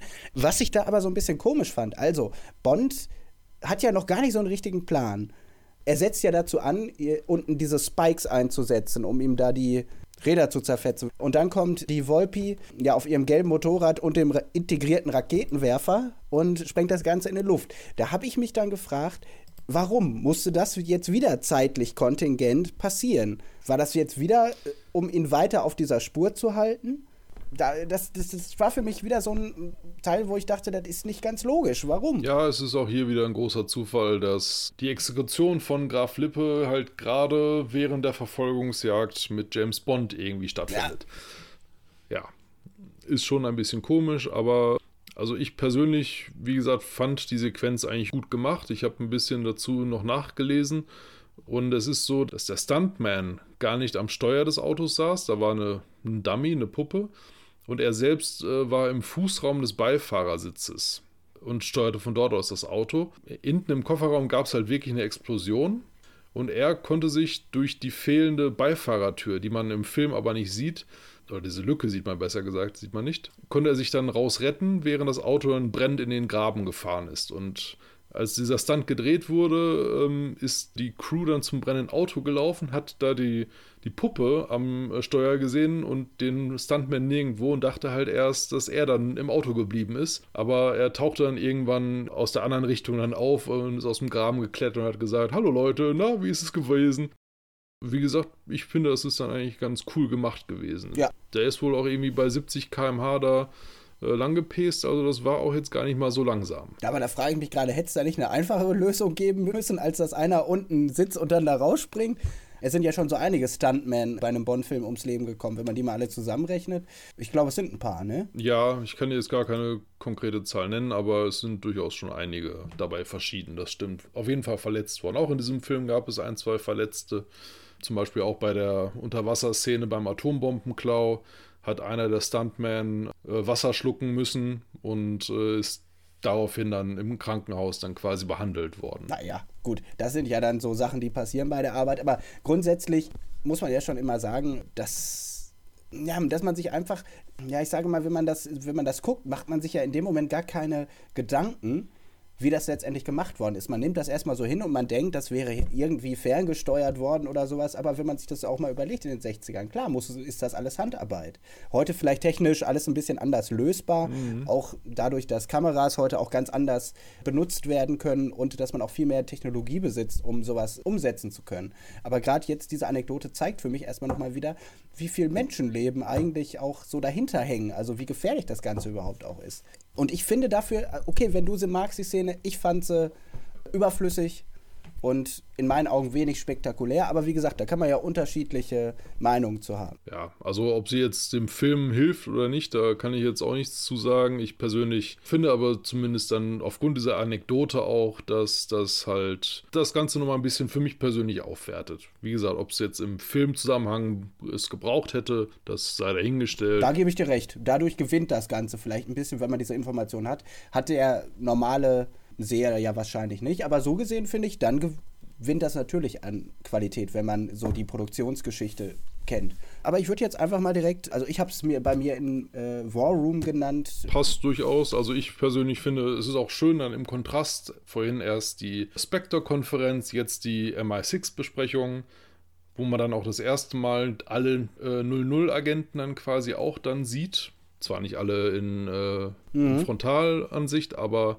man bekommt auf jeden Fall, dadurch, dass die alle zusammengetrommelt worden sind, zusammen mit dieser Tonbandaufnahme von äh, Nummer 1, schön deutlich gemacht, dass es doch wirklich eine richtig reelle Re Bedrohung jetzt herrscht, der man sich dann annehmen muss. Ja, auf jeden Fall. Dann wird ja, ich glaube, dieses Tonband abgespielt mit der Sieben-Tage-Frist, die Spectre setzt, um Lösegeld zu zahlen. Und wenn man damit einverstanden ist, soll ja der Big Ben siebenmal schlagen. Genau. Ich finde, die Szene ist eigentlich schön gemacht, obwohl ich finde, dass dieser ganze War Room wie ein Set wirkt. Ja, also er ist auf jeden Fall, ähm, für unsere Vorstellung äh, wirkt er ziemlich unrealistisch. Aber ich sag mal so, er ist dann halt auch im Kontrast zu sehen zu der, zu der anderen Szene, würde ich mal behaupten, wo es ja ganz ähnlich dann konzeptioniert gewesen ist, dass da auch dann die Besprechung von der anderen Seite sozusagen aus zu sehen ist. Dann haben wir doch eigentlich schon, haben wir da nicht schon den Wechsel nach Nassau? Ja, genau. Also James Bond bekommt ja da in seiner Akte dann das Foto von Major Derval mit seiner Schwester dann zu sehen und äh, erinnert sich natürlich dann an den Toten, den er im Sanatorium dann gefunden hat. Genau, genau. Und dementsprechend kommt er dann ja auf die Idee, dann äh, nach Nassau zu fliegen, um dort dann die Schwester dann ausfindig zu machen. Da wird es ja deutlich. Ne? Jetzt schließe ich den Bogen nochmal zu dem Tattoo. Wird da eigentlich genau erklärt, was das für ein Zeichen ist? Es ist nicht das Spectre-Zeichen. Nee, es ist nicht Spectre, es ist, glaube ich, der Black Tong Clan der dann da äh, durch symbolisiert wird. Ich meine zumindest, dass James Bond das in der, im Telefonat mit Moneypenny irgendwie dann äh, zum Besten gibt, als er dieses Symbol ja. ihr durchgibt, dass sie danach gucken sollte. James Bond wird dann nach Nassau geschickt und ich sag mal so, dann kommt es schon wieder so zu einer klassischen Situation. Wir haben viele Komponenten, die James Bond ausmachen und bis zu dem Zeitpunkt schon bekannt gemacht haben. Wir haben das Glücksspiel im Casino, dabei dann verbunden mit der ersten Konfrontation mit dem Hauptgegner, hier noch in einer spielerischen Auseinandersetzung. Mhm. Wir haben James Bond, der wiederum eine sehr schicke Garderobe dann bekommen hat. Wir bekommen seine Kenntnisse von teurem Essen auch irgendwie vermittelt und wir sehen generell jetzt erstmal wieder einen sehr exotischen Schauplatz, auch wenn es wieder mal die Karibik ist, sage ich jetzt einfach mal, nachdem wir da in den letzten Filmen schon ab und zu einen Abstecher hingemacht haben. Aber das sind so die Komponenten, die dann hier von der Bond-Formel wieder ähm, dann zutage gebracht worden sind. Mhm. Ja, das stimmt. Wird letztendlich dann nochmal so ein bisschen abgespult, weil man es so erwartet. Aber ich gebe dir schon recht. Aber auch diese Casino-Szene, ich glaube schon, ach, in den Filmen mhm. wie oft gesehen. Also die, erstmal dieses Antasten an den Gegner über das klassische Casino-Spiel. Ich glaube, das ist ja auch so ein Topos, der sich immer wieder durchzieht. Ja. Den hatten wir doch aber eigentlich auch schon in der Eröffnungssequenz von Dr. No, wenn ich mich recht entsinne. Nur da war es jetzt nicht der Gegenspieler, mit dem James Bond sich da misst, sondern ja. die Miss Trench, die er dann da kennenlernt. Aber ja, ich gebe dir recht, es ist halt, oder das habe ich ja gerade schon gemeint, die Komponenten die James Bond ausmachen bis zu dem Zeitpunkt, werden da jetzt wieder gehäuft dann präsentiert und die Auseinandersetzung mit Lago halt dann angeführt. Und ich muss sagen, also dafür, dass er ein Geheimagent ist, geht James Bond in der Situation doch sehr offensichtlich vor und äh, bringt dann die, die, ganze Zeit irgendwie äh, Lago mit Spectre irgendwie in Verbindung ja. und ich weiß nicht, also da kann er ihm genauso gut sogar sagen, mein Name ist James Bond, ich bin Geheimagent und ich versuche sie äh, dingfest zu machen. Und ihre Freundin möchte ich auch flachlegen. Also das Drehbuch an dieser Stelle, muss ich sagen, hat mir da doch ein bisschen Bauchschmerzen bereitet, weil da jede Menge sexuelle Wortspiele zum einen gebracht werden, die mich nicht wirklich jetzt irgendwie begeistert haben.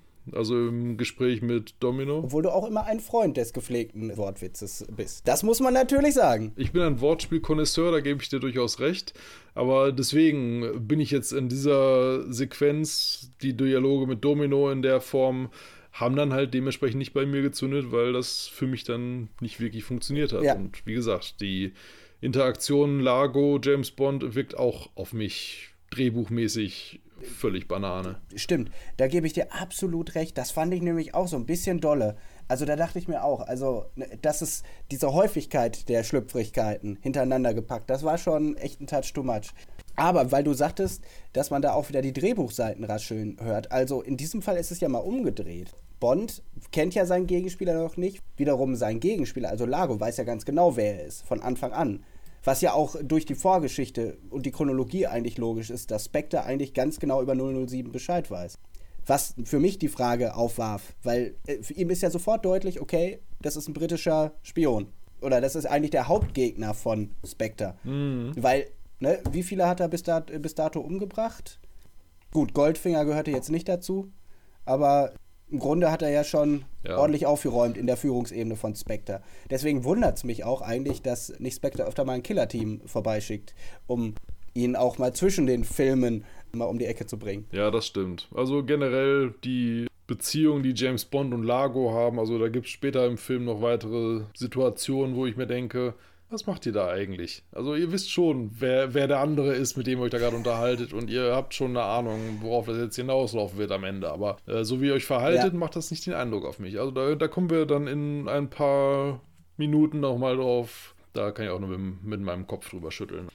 Ja, wir sehen auf jeden Fall jetzt dann kurz darauf dann den Auftritt von Felix Leiter, das dritte Mal in einem James Bond-Film. Und wir sehen das dritte Mal äh, einen neuen Schauspieler für ihn. Halt, halt. Da können wir auch sofort dran weitermachen. Aber weil wir gerade noch bei dem Casino-Abend waren, nach dem Baccarat-Spiel wird ja diese Einladung auf dieses Haus Palmyra, was Lago besitzt, ausgesprochen. Da holpert es für mich auch ganz gewaltig im Getriebe. Warum?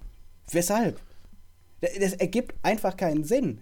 Weil, wenn ich weiß, dass das. Also, es wird hier irgendwie so ein bisschen gerechtfertigt, so nach dem Motto, ich will wissen, was er weiß. Mhm. Ne, das sagt er ja auch zu Domino: hier, komm, guck mal so ein bisschen, bla bla.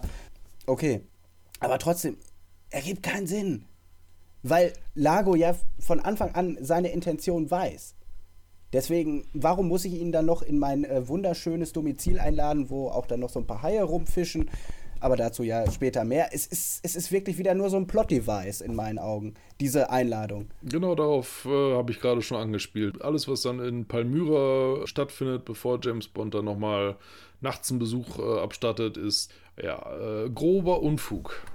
Einfach nur ganz, ganz, ganz, ganz komisch von der.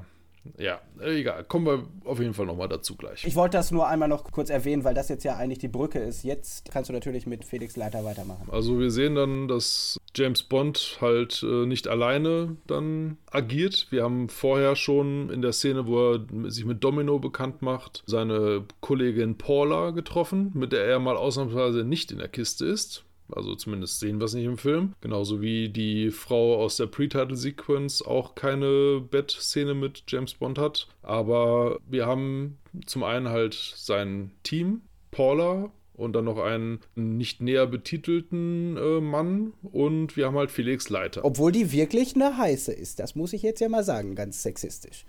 Nein, aber wie gesagt, das ist mir auf jeden Fall aufgefallen, wie die in Szene gesetzt wird dass das, was die da so trägt in den einzelnen Szenen, auch heute durchaus noch tragbar ist. Also, wenn man einen Modeexperten durch den Film schicken würde, ich glaube, der würde viele Trends sehen, die es auch heutzutage noch gibt. Oder wieder gibt. Ist ja, alles kommt irgendwann mal wieder. So wellenmäßig. Also ich muss nur wirklich sagen, das, was sie 65 trägt, findest du wieder in den 70ern, findest du wieder in den 90ern.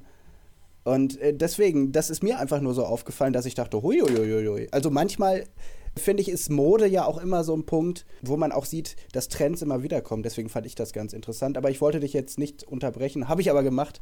Jetzt Felix Leiter. Also es passt im Grunde zu dem, was wir jetzt gerade schon so ein bisschen besprochen haben.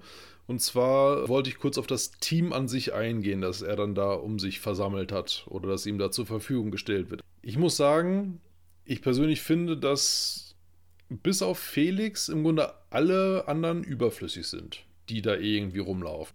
Seine Gehilfin Paula ist im Grunde dann nur noch dafür da, um dann später äh, gekidnappt und getötet zu werden. Ja. Was allerdings für mich persönlich jetzt effektlos verpufft. Und alles, was jetzt im Grunde dieses größere Team geleistet mhm. hat, hätte er auch alleine mit Felix schaffen können. Also das war ein bisschen viel Manpower für das, ja. was dann da im Grunde von Team Bond, nenne ich es jetzt einfach mal, dann quasi äh, geleistet wird. Ich wüsste auch nicht mal den Namen von dem Crowell-Ersatz. Äh, weil der Schauspieler erinnerte mich sehr stark an Crowell aus dem ersten Dr. No. Also es ist irgendwie, natürlich hat er ein Gesicht, aber ich finde, das ist irgendwie so ein gesichtsloser Statist, der jetzt halt unser Mann in Nassau ist. So, fertig. Ich wüsste auch nicht, dass er irgendwo im Film mal namentlich erwähnt worden ist. Wenn, dann offscreen. Das hat keiner jetzt direkt mitbekommen Ich zumindest habe es nicht gemerkt. Aber zumindest der Auftritt von Q ist sehr schön. Q in seinem zivilen Urlaubsoutfit und mal wieder mit schönem Gezeter dann mit James Bond bei der Vorstellung der ganzen mhm. Gadgets, die er dann ihm mitgebracht hat. Das hat zumindest für mich funktioniert. Das war noch so eine der besseren Szenen im ganzen Konvolut um James Bond und seine Gehilfen. So, da müsste ich mir jetzt nämlich, weil, weil wir ja auch immer auf das Produktionsdesign eingehen und du sagtest ja auch am Anfang, dass zum Beispiel dieser äh, Newsroom von Spectre total cool umgesetzt ist. Hier wiederum, die CIA-Höhle wirkt für mich durch die Kameraeinstellung, wo sie da reinkommen, wie eine Kulisse auf einer Bühne. Das könnte im Detmolder Landestheater stehen. Und das, ja, weiß ich nicht, es wirkt wie eine Kulisse in den Pinewood Studios, wo es wahrscheinlich auch gebaut worden ist. Also, irgendwie passte das so gar nicht zu dem Setting. Irgendwie eine Bühne, wo das dann einfach draufgezimmert ist.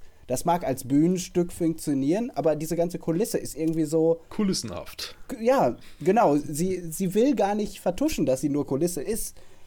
Also da muss ich wirklich sagen, das hat mir gar nicht gefallen. Ja. Wie gesagt, wie du schon recht hast, diese Frotzeleien sind wieder genauso, wie man sie erwartet zwischen Bond und Q. Dann würde ich jetzt einmal ganz schnell zu den Gadgets einmal kommen, weil das sind ja im Grunde die Gadgets, die vorkommen. Die werden da vorgestellt. Zumindest die Gadgets von James Bond, das ist richtig, ja. Also ich hatte mir das extra auch nochmal aufgeschrieben. Dann gibt es ja einmal dieses radioaktive Gerät, was nur als radioaktives Gerät erklärt wird, was letztendlich nur eine Pille ist, dass er geortet werden kann.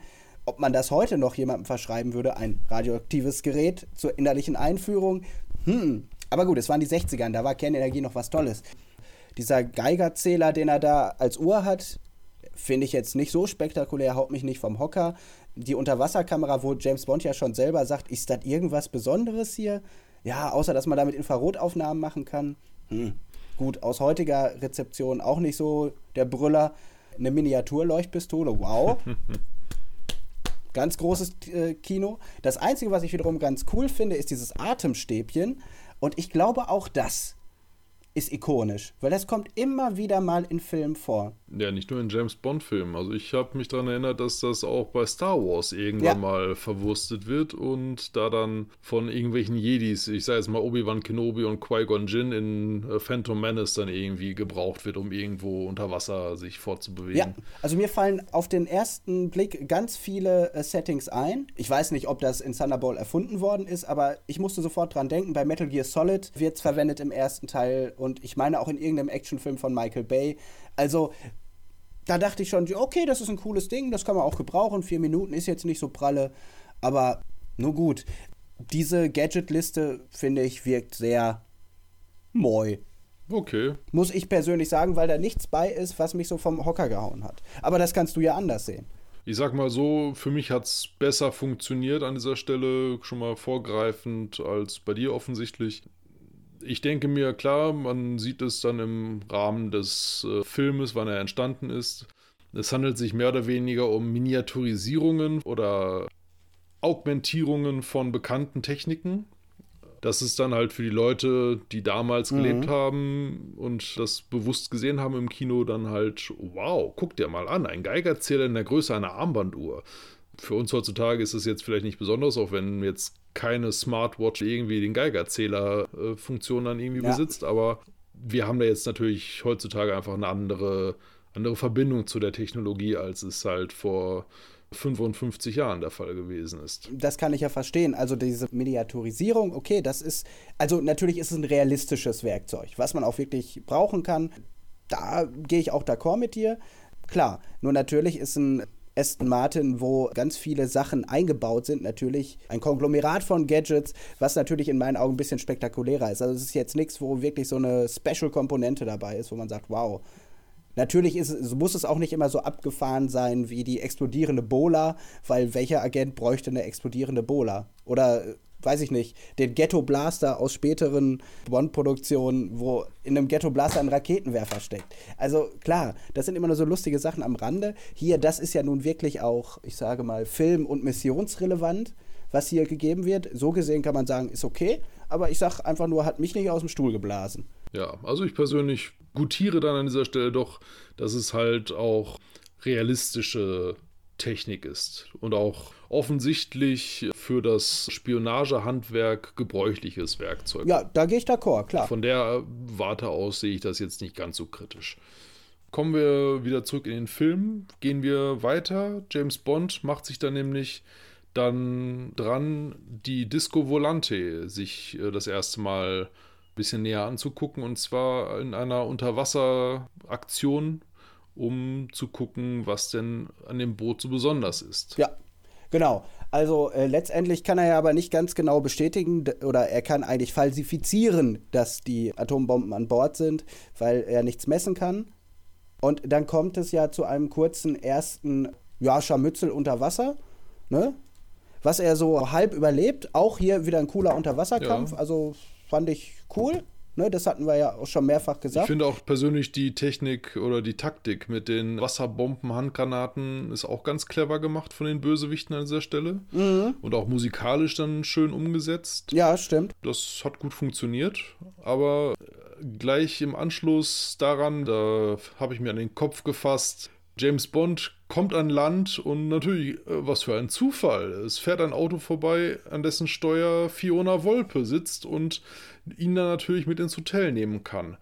Äh, ja. Das geht ja noch, aber jetzt wird es ja ganz besonders schlimm, dass der Spectre-Ring überdimensional an ihrem Ringfinger, der ihm äh, zugewandt ist, natürlich logischerweise, klebt. Und welche Frau würde einen Tintenfisch oder einen Geist oder was es auch immer ist, eine Mischung aus Tintenfisch und Geist, Totenkopf, so als einen dicken Siegelring von dem Ausmaß eines Heiermanns am Ringfinger tragen? Das ergibt doch keinen Sinn. Vor allem, da wir ja schon alle wissen, dass in drei Filmen Spectre bzw. Phantom schon vorgekommen ist. Ja. Hallo? Auch da wieder absolutes Plot-Device und dafür auch noch schlecht umgesetzt. Wäre es ein cooler Ring gewesen. Aber das ist ja so plakativ wie, äh, als wenn sie so ein Schild über sich gehalten hätte. Hallo, ich bin die Böse. Haha.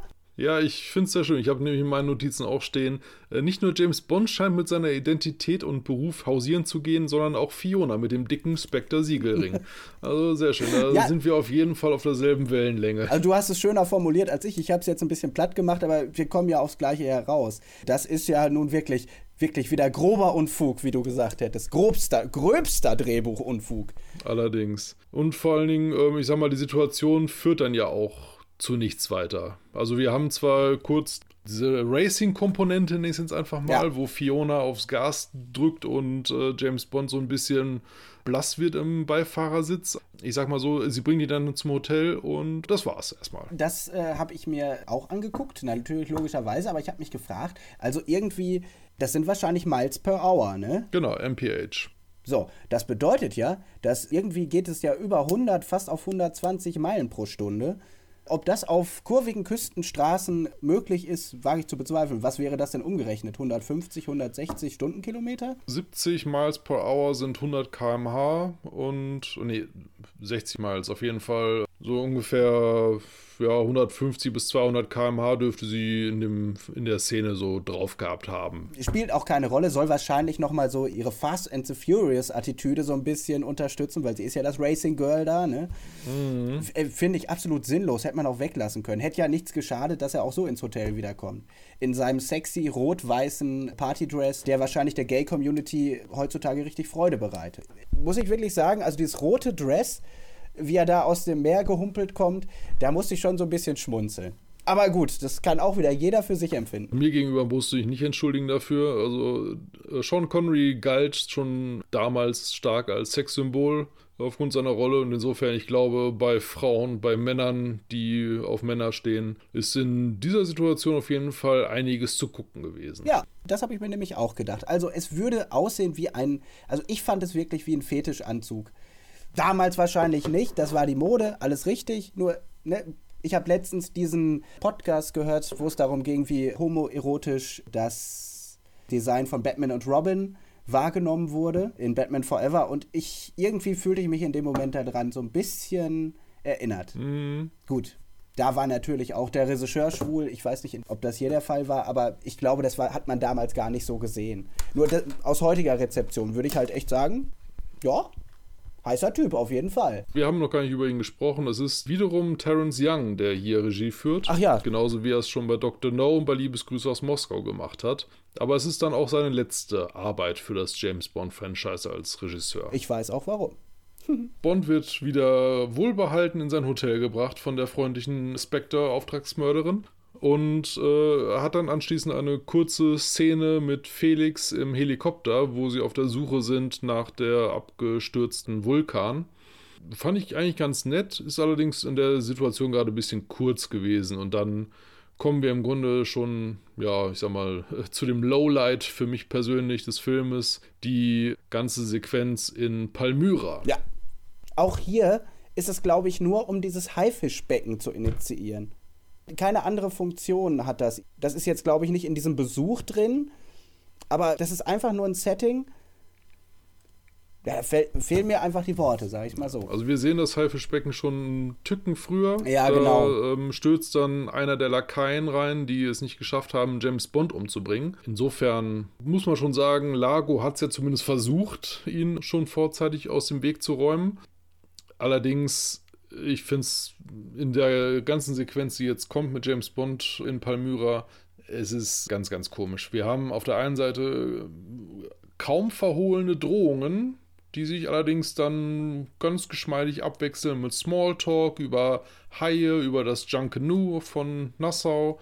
Also das ist eine ganz, ganz, ganz, ganz, ganz komische Drehbuchentscheidung, da solche Dialoge dann da irgendwie reinzubringen. Mhm. In der Zwischenzeit kommt dann halt äh, Fiona ins Hotelzimmer von James Bond und überwältigt dort dann Paula, wodurch sie dann zur Geisel von Spectre wird und dann ja auch dann später in Palmyra dann kurz darauf dann offscreen umgebracht wird. Mhm. Also ich persönlich weiß nicht ganz genau, was das jetzt eigentlich sollte, ob das überhaupt notwendig war, dass man sie da jetzt ja. äh, quasi opfert. Ja. Anders als in Vorgängerfilmen hat das für mich jetzt nicht irgendwie so einen emotionalen Impact gehabt. Also es ist jetzt nicht der Kerim Bay, der dann da sterben muss. Es ist nicht der Quarrel, der sein Leben zum Schutz seines Kollegen James Bond dann irgendwie gelassen hat. Also es ist äh, in dieser Stelle ja auch wieder etwas, das bei mir keine wirkliche Resonanz hervorgerufen hat. Ich fände es persönlich halt unnötig. Ja, auf jeden Fall. Also da habe ich auch wirklich nichts hinzuzufügen. Das ist, ich sage mal so, eine Länge des Films. Ne? Mhm. Also das Einzige, was ich jetzt noch zu Palmyra so als weitere Information herausgefunden habe, ist, dass es sich in diesem Fall nicht um ein Set gedreht hat, sondern dass dieses Haus wirklich existiert und einem US-Millionär gehörte, als der Film gedreht wurde. Und der lebte wohl zu dem Zeitpunkt auch gerade noch im Haus. Also man sieht ja keine Innenszenen, sondern nur quasi draußen an den Pools äh, bewegt man sich entlang. Und dementsprechend äh, konnte der natürlich dann während der Dreharbeiten weiterhin in seinem Haus wohnen. Aber ich sag mal, das zumindest ist ja noch ein ganz nettes kleines Detail, dass der Film dann irgendwie auch quasi an einem realen Schauplatz stattfindet, den man auch heutzutage theoretisch noch sehen könnte. Aber genau das ist es. Ich glaube, es, es geht hier einfach nur darum, diesen Schauplatz zu haben. Also um einen so eine exotische Komponente da drin zu haben. Es geht ja auch immer um Schauwerte und ich glaube, deswegen ist das hier benutzt worden. Einmal, dass das Haus die Waffe ist, also der Pool die Waffe ist und dass es einfach ein ganz schönes Ambiente hat und nochmal, ich sag mal, dieses karibische Flair, die Art zu leben, so ein bisschen unterstreicht. Ich glaube, das ist hier die Funktion. Mhm. Mehr wüsste ich nicht. Ja. Also ich denke mir auch, dass bei der Nacht- und Nebelaktion dann von Bond das Becken, der Pool, im Grunde wieder zu einer äh, vollkommen unnötig komplizierten Tötungsmaschine wird. Also, dass sie dann nicht einfach irgendwie mit ihren Maschinengewehren ja. einfach äh, Salve um Salve ins Wasser jagen, sondern dass sie dann da lieber den, den Deckel drauf machen und die Haie reinleiten. Um ein bisschen spielerisch dann das Ganze irgendwie zu gestalten. Ich weiß es nicht. Da muss man sich, glaube ich, echt nicht drüber wundern. Das ist auch schon so eine Trope, die in James Bond-Filmen dann irgendwie sich spätestens ab diesem Zeitpunkt dann irgendwie breit macht, dass er in irgendeine scheinbar aussichtslose Situation manövriert wird, aus der er sich dann mhm. zugegebenermaßen relativ clever dann befreit. Aber ja, ich muss sagen, kommt nicht so. Aber das hatten wir schon mit der Krabbenbucht, das hatten wir schon mit dem Tisch von Goldfinger, wo er gelasert werden soll. Also da, ich finde, das gehört ja auch dazu. Nur in diesem Fall ist es wieder so super unnötig. Aber vielleicht ist es auch so, habe ich gerade überlegt, vielleicht haben auch so die, das Wachpersonal hat den ganzen Tag Langeweile und möchte dann vielleicht so ein bisschen spielerisch auch mal wen umbringen. Ne, das kann ja auch sein. Also ne, auch ein Herz für Angestellte, dass die auch mal ein bisschen Eindringlinge quälen dürfen. Genau, ist ja so wie mit Wachhunden, die wollen ja auch irgendwann mal Stöckchen holen. Also insofern muss man dann den Wachleuten auch mal ein bisschen Spaß bieten. Und wenn ja. schon einer der ihren dann wenigstens äh, dabei drauf geht, vielleicht ja. kriegen sie dann mehr Gehalt, weil dann halt ein Kopf weniger zu zahlen ist. Ja, guck mal, das ist doch vernünftig. Was da die Gewerkschaft so sagt. Das ist doch eine hostile Work Environment, also ganz ja, ehrlich. Das liegt wahrscheinlich aber an dem Toxic Leadership, aber egal. Wie gesagt, das ist das Einzige, was mir einfällt, aber das gehört einfach dazu. Es muss eine eigentlich eine tödliche Situation geben, aus der man wieder rauskommt. Das kann ich noch so hinnehmen, aber es ist halt auch leidlich spektakulär, möchte ich sagen. Also es gibt zwei kleine Hintergrundanekdoten, die ich zu dieser ganzen Sequenz noch bringen kann, falls du Zeit dafür hast. Ich habe die Zeit. Sehr gut. Also ich habe recherchieren können, dass sie zum einen natürlich echte Haifische, das sieht man ja im Wasser hatten. Es ist nicht ganz klar aus den Quellen, die, die ich hatte, die widersprechen sich so ein bisschen, ob es sich um wilde Tiere handelt, die kurz vorher gefangen worden sind für die Dreharbeiten, oder ob es um Haifische geht, die irgendwie mit Beruhigungsmitteln quasi ein bisschen ja, domestiziert worden sind, in Anführungsstrichen. Auf jeden Fall gab es halt die Situation, dass einer der Fische bei James Bonds Flucht aus dem Haibecken äh, nach ihm schnappen sollte. Und das sollte durch einen toten Hai an einer Leine dann vollbracht werden. Der Special Effects Chef John Sears hat sich darum dann gekümmert, hat diesen toten Hai aus dem Pool heraus bewegt, während etwa 15 lebende Haie halt um ihn herum schwammen. Irgendwann haben diese lebenden Haie allerdings nach dem toten Hai geschnappt und die ganzen Haie sind dann daraufhin in so eine Art Blutrausch dann verfallen. Also das ist dann wohl auch von der Kamera dann festgehalten worden und der gute John Sears befand sich halt zu dem Zeitpunkt gerade im Wasser, hat allerdings das alles ohne ernsthafte Verletzungen dann überstanden. Das war halt die eine Situation. Und die andere ist dann halt, dass der Gegenschuss mit Connery dann auch irgendwie gedreht werden sollte. Und Sean Connery wollte erst gar nicht in diesen Pool zu den Haifischen. Das war ihm einfach zu gefährlich. Ihm musste gut zugeredet werden und er hat halt verlangt, dass der Regisseur zusammen mit dem Kameramann halt auch im Wasser ist, was er ihm dann halt auch zugesprochen hat. Es wurden außerdem noch Plexiglasscheiben installiert im Wasser, die Connery von den Haifischen quasi trennen sollten, um weiteren Schutz zu bieten. Was ihm allerdings nicht verraten wurde, ist, dass sie vier Scheiben hatten, aber fünf gebraucht hätten, um ihn komplett abzudecken. Sie haben also drei Takes gehabt und bei der dritten Szene hat es dann halt einer der Haie gemerkt, dass da eine Lücke ist und ist oh. dann da durchgeschwommen und auf einmal war dann Sean Connery wirklich Angesicht zu Angesicht mit dem Haifisch und dann hat er wohl wirklich äh, Hackengas gegeben und ist fluchtartig aus dem Wasser raus. Und das ist dann auch die Szene, die es in den Film geschafft hat. Hm. Ja, gut, okay. Ja, auch hier macht es die Szene vielleicht wieder oder die ganze Sache wieder ein bisschen spektakulärer. Ich fand das jetzt interessant mit den Haien und die Szenen sind auch schön. Also die, die Tieraufnahmen, wenn man das jetzt mal so sieht, sind ja auch wirklich gut gemacht. Aber es hätte dem nicht bedurft. Also ich fand auch, habe ich ja schon gesagt, es ist für mich persönlich jetzt äh, eine der ganz schwachen Situationen im Film. So auf einem Niveau mit dem Sanatorium, vielleicht sogar ein bisschen tiefer. Aber gleich im Anschluss kommt dann im Grunde etwas, das mich dann wiederum ein bisschen wieder beruhigt hat oder was meine Stimmung gehoben hat.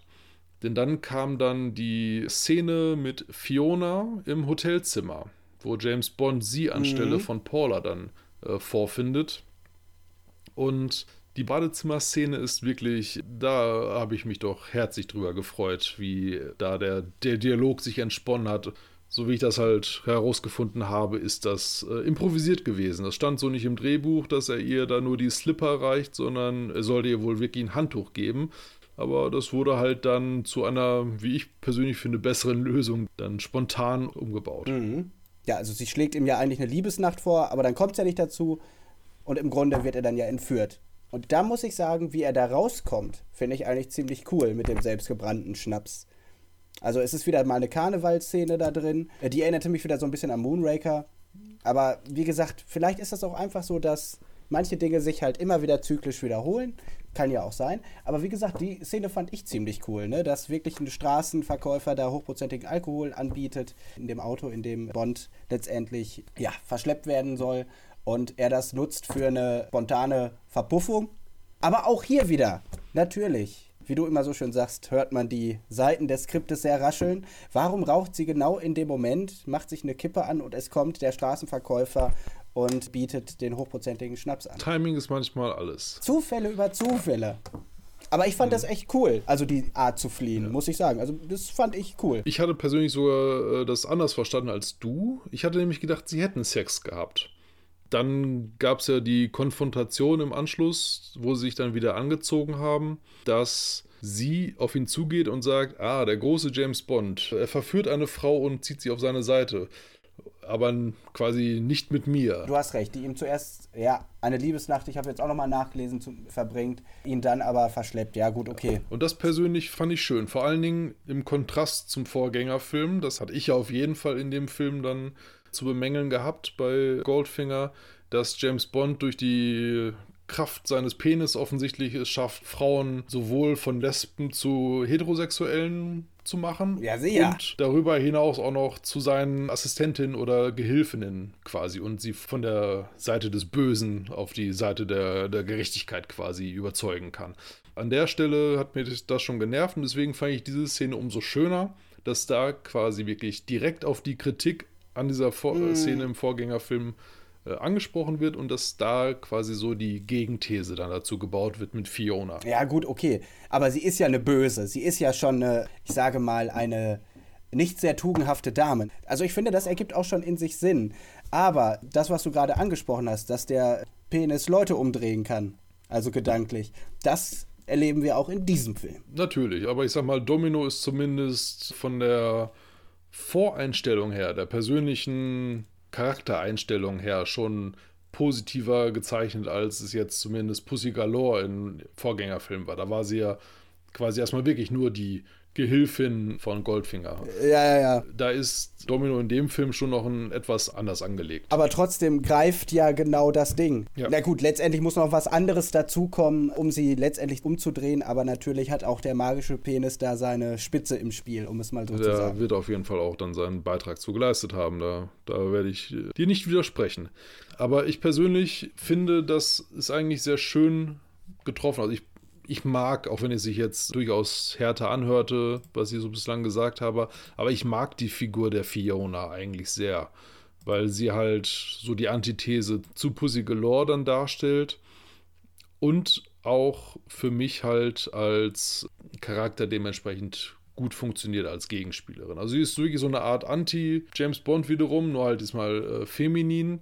Sie ist kompetent, sie ist selbstbewusst, sie nutzt ihren Körper oder sie nutzt Sex genauso wie James Bond auch, um zu ihrem Ziel zu kommen. Das sieht man schon in der Vorstellung von ihr, als sie mhm. mit dem echten Major Derval noch in der Kiste gerade liegt und dementsprechend als kompetente Agentin quasi dargestellt wird. Deswegen finde ich diese Szene gut gelungen und sie macht ja auch zumindest halbwegs bei der Verfolgungsjagd einen guten Eindruck, auch wenn ich dann halt finde, dass die Art und Weise, wie sie dann aus dem Film verschwindet, doch sehr ernüchternd ist und dem Charakter eigentlich nicht gerecht wird. Also ja. sie stirbt zum einen durch Friendly Fire und kriegt dann ja. auch noch diesen komischen Spruch dann noch gedrückt, meine Freundin ist tot. Also irgendwie so etwas, das, fand ich dann sehr schade. Das habe ich hier nämlich auch aufgeschrieben. Also nach dieser Flucht durch diese spontane Verpuffung landen sie ja in diesem Kiss-Kiss-Club.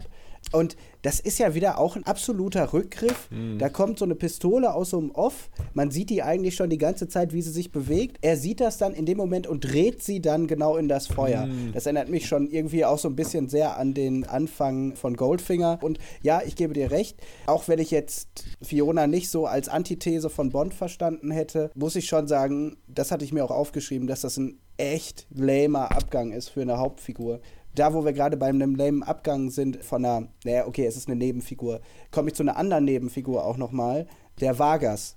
Ich musste nochmal nachlesen, wie der Typ überhaupt heißt. Mm. Also dieser psychopathische Killer, der ja eigentlich sein soll. Da frage ich mich, wer das Casting dafür durchgeführt hat. Also, dieser Mensch hat null Persönlichkeit. Da komme ich doch nicht drauf, wirklich so einen Eumel als Killer zu besetzen. Komme ich jetzt nur gerade drauf, weil der auch unspektakulär abserviert wird und weil der in dieser Szene ja gerade auch eine Rolle spielt. Er wurde ja in der Sequenz in Palmyra ja vorgestellt als irgendwie ein besonders ja, ja. durchgeknallter Typ.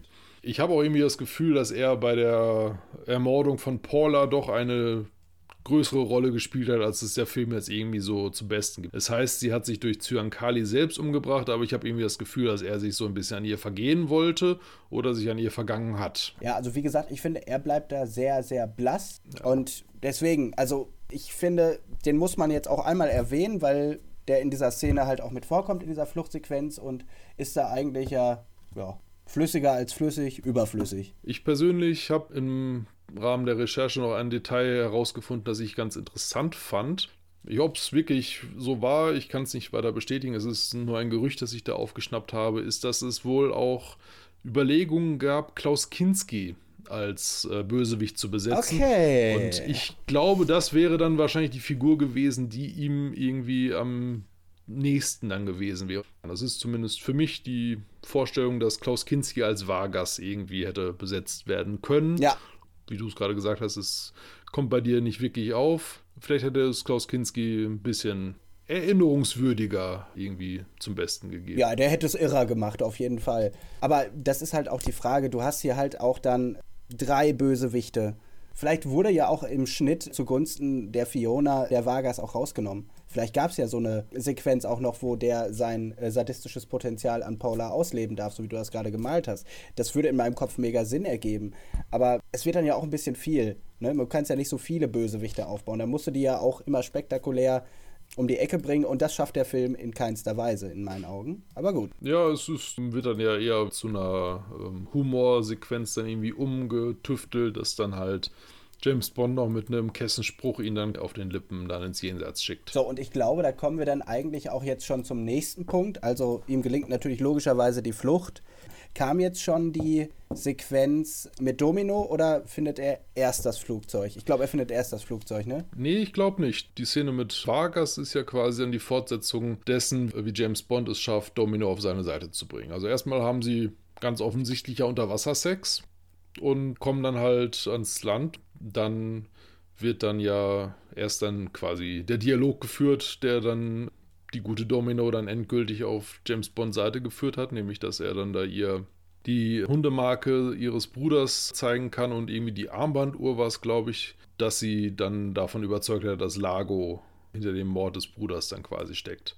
Es ist eine Szene, die ein bisschen, naja, halt äh, gestelzt wirkt im Vergleich vielleicht zu anderen Filmen, die davor kamen. Ich persönlich fand es eigentlich aber ähm, ganz nett wie oder ganz gut gemacht, wie Sean Connery als Bond dann ähm, ihr diese Nachricht überbringt und dann sich die Brille dann aufsetzt, um so ein bisschen dann seine, seine Gefühlsaufwallung, die er dann da vielleicht hat, in dem Moment dann irgendwie ja zu kompensieren, um das dann so ein bisschen zu muten, dass sie das nicht so mitbekommt, ja. wie emotional ihn das dann in dem Moment dann doch offensichtlich anfasst. Was ich da ganz gut finde, dass sie dann auch erkennt, ach deswegen, von Anfang an wolltest du mich nur benutzen, wegen ähm, meiner emotionalen Beziehung mhm. zu meinem Bruder, dass ich deswegen gegen Lago arbeiten soll. Das, das checkt sie ja. Passt auch ganz gut.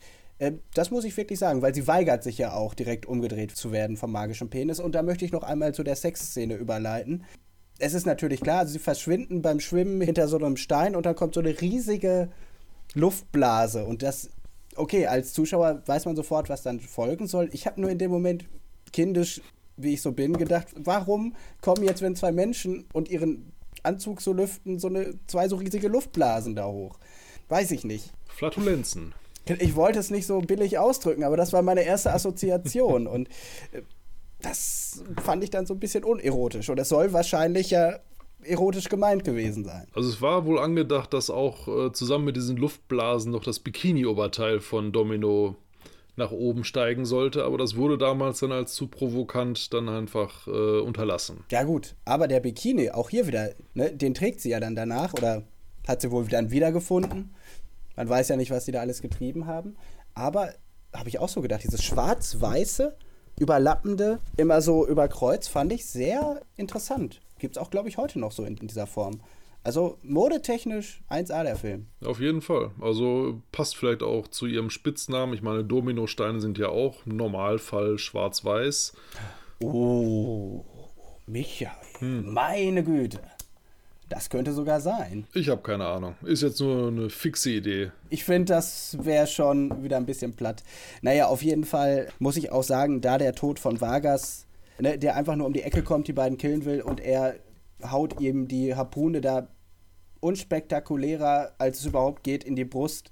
Sehr nonchalant auf jeden Fall, ja. Okay, aber der Abgang passt zu einem unwichtigen Gegner eigentlich. Also so gesehen, er stirbt so leise, wie er auch im Film leise ja aufgetreten ist. Auf jeden Fall von Domino kriegt er den Hinweis, was denn nun Laro quasi plant, oder sie gibt ihm zumindest einen Ortshinweis, wo er denn äh, Spuren findet und stößt dann dort dann auf die Kampftauchereinheit von, von Lago und kann es dann schaffen, sich als eine der Taucher quasi dann zu verkleiden und Largo dann zu folgen, wie er dabei ist, gerade die Atombomben zu bergen.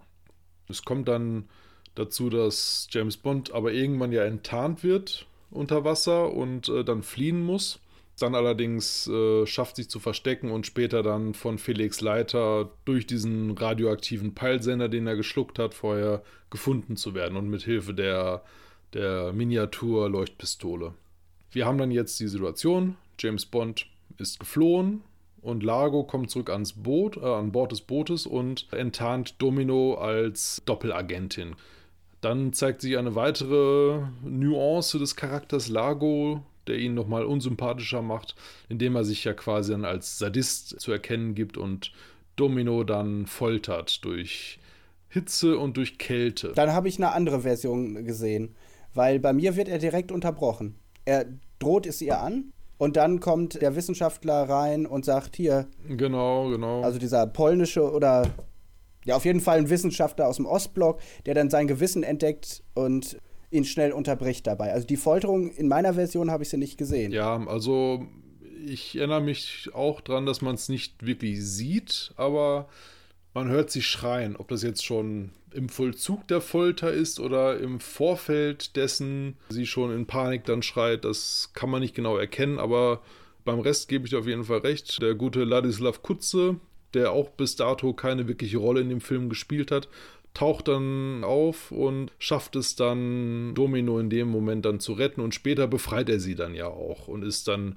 im Grunde der Grund, weshalb es überhaupt dazu kommt, dass James Bond von Domino gerettet werden kann im Endkampf gegen Largo. Trotzdem nochmal eine Sache, nochmal zurück, was, das hatte ich nämlich eben nochmal nachgeguckt, ich hatte es mir auch aufgeschrieben, das Dogtag und die Uhr als Beweis für Lagos Schuld fand ich auch ein bisschen, bisschen dünne dafür, dass sie jetzt umgedreht wird. Ja, da gebe ich dir recht, das macht nicht so wirklich Sinn. Ne, aber weil wir jetzt ja gerade bei der Quälerei waren, warum sie denn letztendlich umgedreht worden ist, dass sie dafür büßen muss, das hatten wir eben nur ganz kurz am Rande ja besprochen. Das ergibt für mich echt gar keinen Sinn. Er hätte ja irgendeinen Dogtag nehmen können. Woher hätte sie wissen sollen, wie das Dogtag ihres Bruders aussieht? Gut, die Uhr, okay, ist ein Beweis, aber man kann ja auch eine Uhr kaufen. Ja, ist halt äh, schon ein bisschen dünn. Da gebe ich dir vollkommen recht ich sag mal, im Vergleich zu den anderen Schwächen, die das Drehbuch hat, die wir schon besprochen haben, ist das jetzt vielleicht noch eine der Sachen, die ich, über die ich hinwegsehen kann. In deiner unendlichen Güte. Ich habe meine Momente, ja. Okay, wir sind jetzt eigentlich schon bei dem Unterwasserbunker, oder? Wir kommen jetzt dazu, dass äh, James Bond dann gefunden wird und von den Seinen, also von Felix Leiter in dem Fall, gerettet wird und sie sich auf den Weg nach Miami machen. Dann kommt der große Unterwasserkampf mit dem Absprung der Kampftaucher, was ich persönlich schon mal ganz cool fand, so als Inszenierung. Und dann halt auch, wie wir schon kurz zuvor äh, angesprochen haben, der sehr, sehr schön choreografierte und angenehm brutal dargestellte Unterwasserkampf. Ich persönlich finde es sehr, sehr schön zu sehen, wie deutlich da dann doch die Kampfentwicklung sozusagen äh, erkennbar ist. Es ist eine sehr lange Sequenz, aber dadurch dann auch nicht minder unspektakulär, wie ich finde. Mhm. Ja, auf jeden Fall, definitiv. Also ich finde es auch cool. Und da hatte ich dann jetzt noch ein Gadget vergessen, was jetzt ja zum Einsatz kommt. Ne? Was James Bond auf dem Rücken trägt. Richtig. Ich weiß gar nicht, wie nennt man das eigentlich?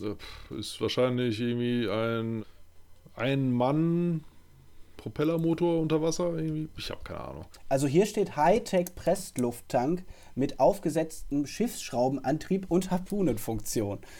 Ich würde es kaufen, das Ding. Das trifft den Nagel auf den Kopf. Es ist eine schöne, schöne deutsche Bezeichnung des, des Vehikels oder des, des Gadgets in dem Fall, ja. Das hatte ich vorhin vergessen. Also das fand ich auf jeden Fall ganz cool. Und wie du gerade schon sagtest, ich fand auch, dass der extrem brutal ist, der Kampf. Mhm. Hier, hier fällt es in meinen Augen wirklich wieder auch auf die Bildqualität die nicht zum Rest des Films passt. Und gerade das Finale, was sich anschließt, wenn du vorher diese Sequenz gesehen hast, die wirklich handwerklich super ist, die finde ich auch heute noch beeindruckend, mhm. dann kackt vor allem das Finale, was wir gleich noch besprechen, richtig ab. Weil ich finde, es ist wirklich super gemacht. Das, äh, den einzigen Kritikpunkt, den ich da habe, ist natürlich wieder, aber gut, klar, wie willst du es für den Zuschauer darstellen, wer wer wer ist? Ne, dass die Army in einer Farbe runterspringt, die genau den Kontrast zu der Farbe der Bösen darstellt. Also, dass du immer genau das Geschehen von Weitem unterscheiden kannst, wer wer ist. Ist natürlich auch für die Kämpfer in sich natürlich auch wichtig, wen ich denn umbringe. Ist schon klar. Das stimmt. Ich persönlich fand es halt, wie gesagt, gut, weil es, also in Liebesgrüße aus Moskau habe ich es äh, explizit kritisiert, dass es nicht ja. deutlich wird. Und in dem Fall ist es natürlich unrealistisch, aber ich sag mal, auch im, im Krieg haben die Soldaten unterschiedlich farbige Uniformen an, um sich halt als die Iren quasi identifizieren zu können oder als den Gegner.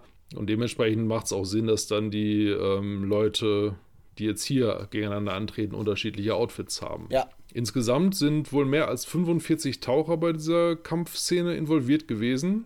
Und man hat zunächst einmal die Nahaufnahmen von Connery und Chelly gedreht. Und als die dann im Kasten waren, ging die Dreharbeit nochmal zwei Wochen weiter um einfach mal das Ausmaß, das diese Sequenz dann im Endeffekt gekostet hat für die Produktion oder in der Produktion, alleine nur schon mal klar zu machen, ist, äh, das ist äh, enorm. Ich finde auch super, wie die dann per Fallschirm da koordiniert ins Wasser springen und dann direkt dieser Übergang ist. Also, die, ich, du hast schon recht, die Szene muss Schweinegeld gekostet haben und sehr aufwendig gewesen sein, aber das sieht man halt auch. Ne? Auf jeden Fall.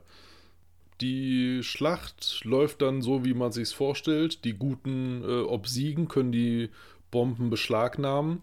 Und äh, Lago flieht vorläufig und zwar an Bord der Disco Volante, die dann erstmal zeigt, was sie drauf hat. Man wird schon vorher im Film zumindest äh, dialogmäßig darauf vorbereitet, dass dieses Bötchen noch mehr zu leisten vermag, als es auf den ersten Eindruck macht.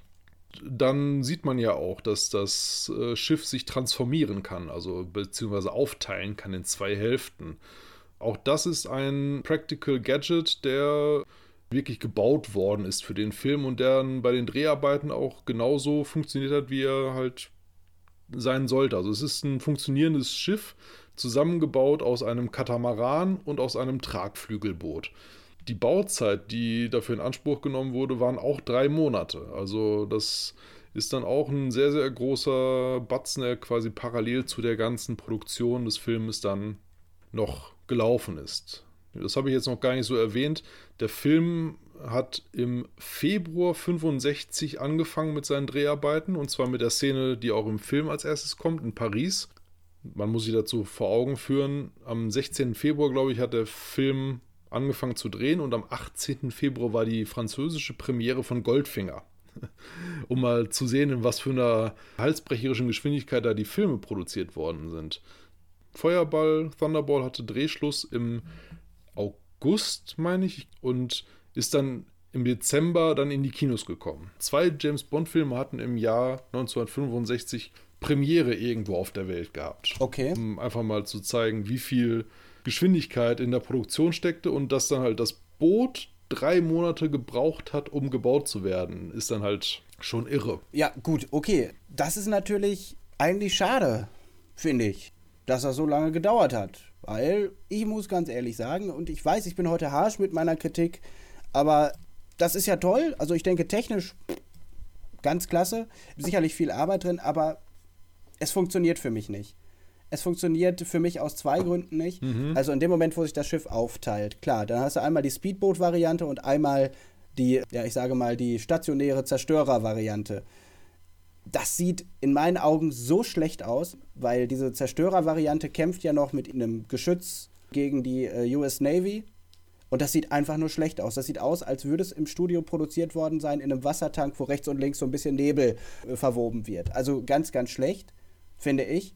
Und die Szene, die dann folgt, also das Finale auf dem Schiff, macht das Ganze nicht besser. Und dann tut es mir wirklich leid für die armen Schiffsbauer, die da wirklich Herzblut reingesteckt haben und das funktionstüchtig gemacht haben. Und äh, dann wird das so schlecht mhm. genutzt. Ja, also ich sag mal so, die Disco Volante als Gadget, auch um es so zu nennen, funktioniert persönlich für mich gut. Ich denke, das größte Problem hast du dann wahrscheinlich in dem äh, Faustkampf zwischen James Bond und den letzten Gehilfen sowie Lago selbst. Also die Sequenz mit der US Navy finde ich Quatsch. Also das funktioniert für mich gar nicht und wie gesagt, der Endkampf an sich funktioniert für mich ja. auch nicht. Obwohl das Ende natürlich, kann man sagen, dass das schon eine schöne Wendung ist, mhm. dass Domino letztendlich ihn richtet und nicht Bond aber auch, dass am Ende der Wissenschaftler gerettet wird. Und wir wissen nicht wo. Also, ne, weil er ist vom Saulus zum Paulus geworden, okay, hat damit verdient zu überleben. Sie springen alle zu dritt über Bord und wer geht letztendlich ja, auf das Rettungsboot nur die beiden und werden dann per Skyhook abgeholt. Genau. Das fand ich natürlich wieder geil, weil das ist ja eindeutig dann in The Dark Knight wieder aufgegriffen worden, die Skyhook-Geschichte. genau so in dieser Form. Und das fand ich cool. Das, das war das Einzige, was mir gefallen hat am Finale. Also ich muss auch sagen, ich dachte mir dann auch, als ich den Film gesehen habe und meine Notizen gemacht habe, dass der gute Ladislav wahrscheinlich immer noch irgendwo im Rettungsring vor den Florida Keys rumschwimmt, weil ihn keiner mitnimmt. Die anderen haben sich ja schon ja. verdünnisiert. Das ist auf jeden Fall etwas, wo man sich auch dann denkt, ja, okay. Aber ich habe noch eine kleine Information um den Hintergrund zu der Explosion der Disco Volante, was ich auch noch ganz interessant finde die haben das Schiff auf das Riff dann da gesteuert und es fliegt in die Luft. Und das ist auch eine relativ spektakuläre Explosion, wie ich finde.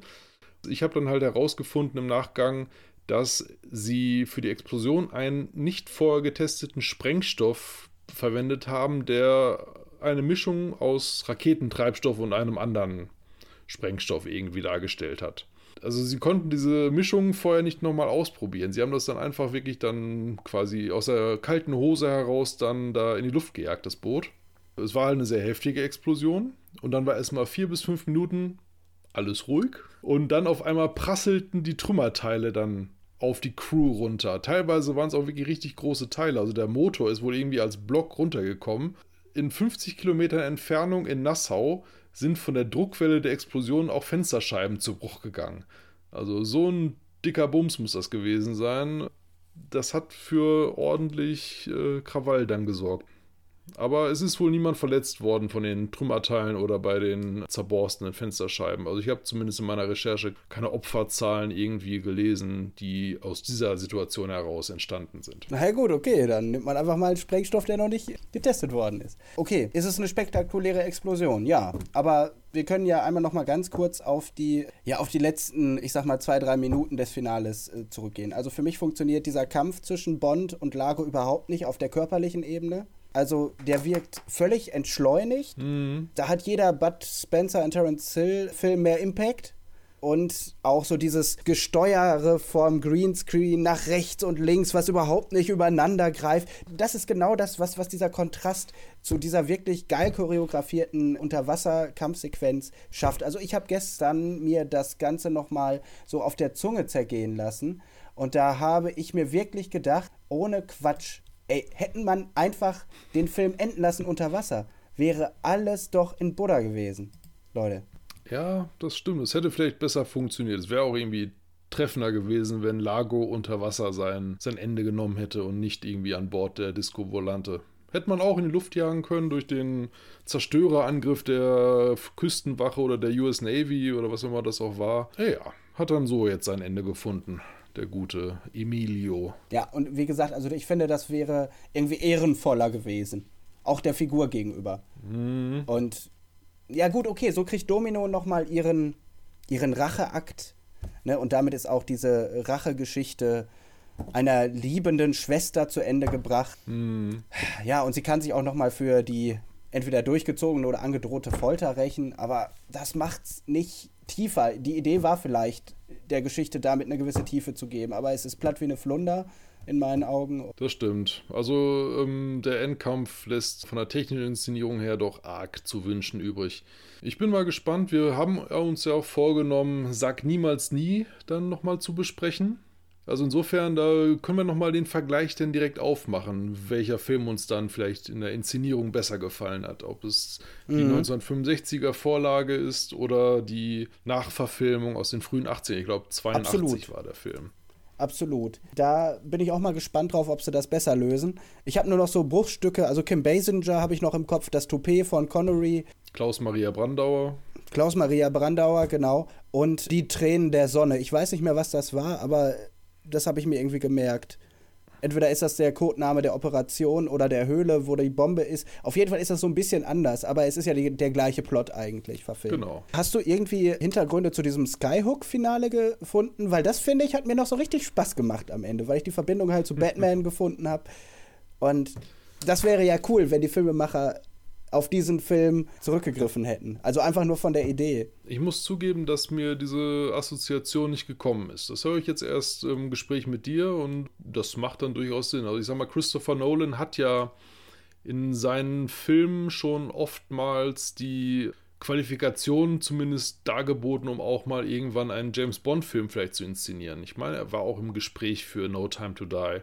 Also wenn ich mir die Flugzeugszene aus The Dark Knight Rises vor Augen rufe oder in Inception die Schlacht bei dieser Schneebunkerhöhle, was auch immer das da war, mit denen, wo sie auch dann eine Skifahrsequenz dann irgendwie draus machen. Also das waren so Situationen, wo ich mir denke, das wäre auch eins zu eins in einem James Bond-Film gut gekommen. Das ist tatsächlich so. Also die Intro-Sequenz von Dark Knight Rises absolut genau. könnte auch Ne, musste nur Bane die Maske abnehmen und schon passt's. Das ist eindeutig, finde ich, James Bond würdig. Aber wie gesagt, ich habe diese Assoziation gehabt und ich fand es irgendwie cool.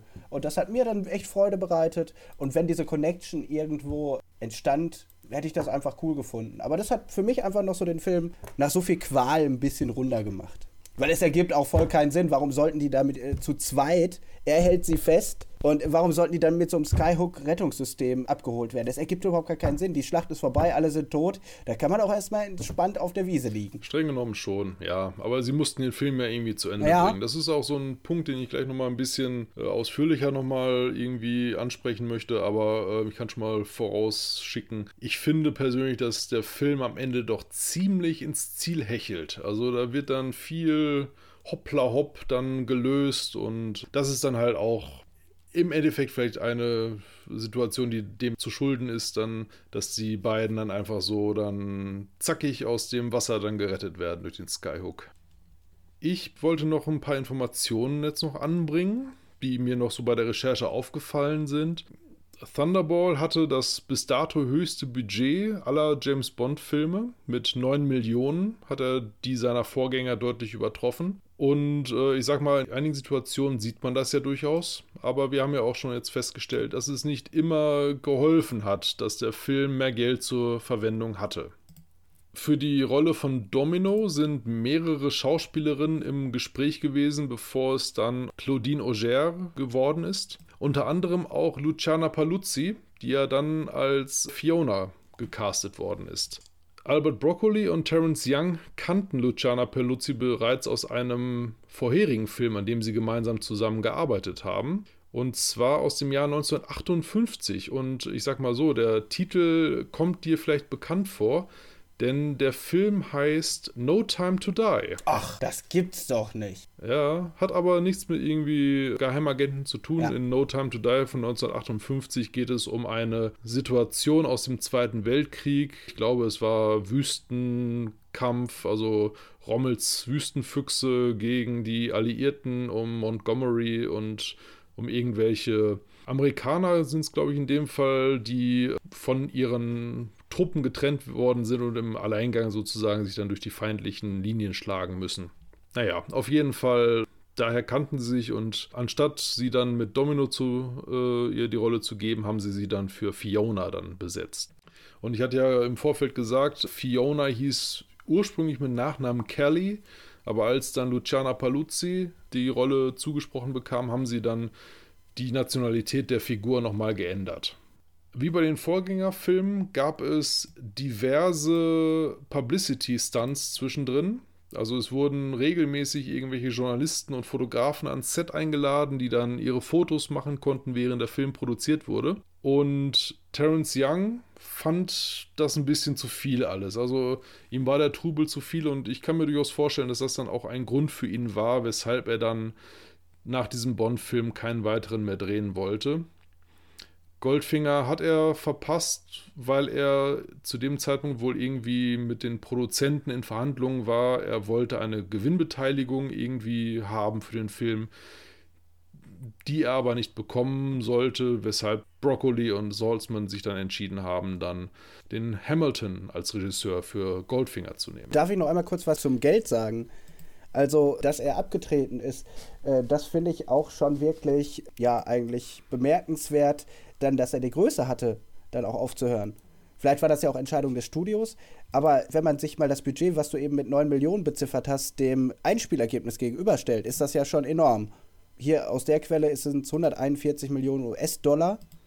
Also wenn man überlegt, dass unter 10 das Ding gekostet hat und dann 150 Millionen einspielt, also war das ja ein Erfolg, der seinesgleichen sucht. Vor allen Dingen, das ist nur der Erfolg an den Kinokassen. Okay. Das Ganze, was dann durch Merchandising dazu finanziert wurde, das ist da noch gar nicht eingerechnet. Der Film war auf jeden Fall wirklich eine Gelddruckmaschine für die Produktion. Aber das ist ja, finde ich, jetzt wirklich für mich total interessant. Ich habe jetzt so ein paar Kritiken durchgelesen, dass das schon die zeitgenössischen Kritiker gesagt haben, dass es irgendwie viel unrealistischer ist als in den geschickt gestalteten Vorgängern oder dass trotz der üblichen Bond-Zitaten und viel Aufwand dieser Streifen in Spannung und Perfektion hinter den vorausgegangenen zurückfällt. Finde ich nur interessant, wenn man sich anguckt, was das für ein Ergebnis hatte.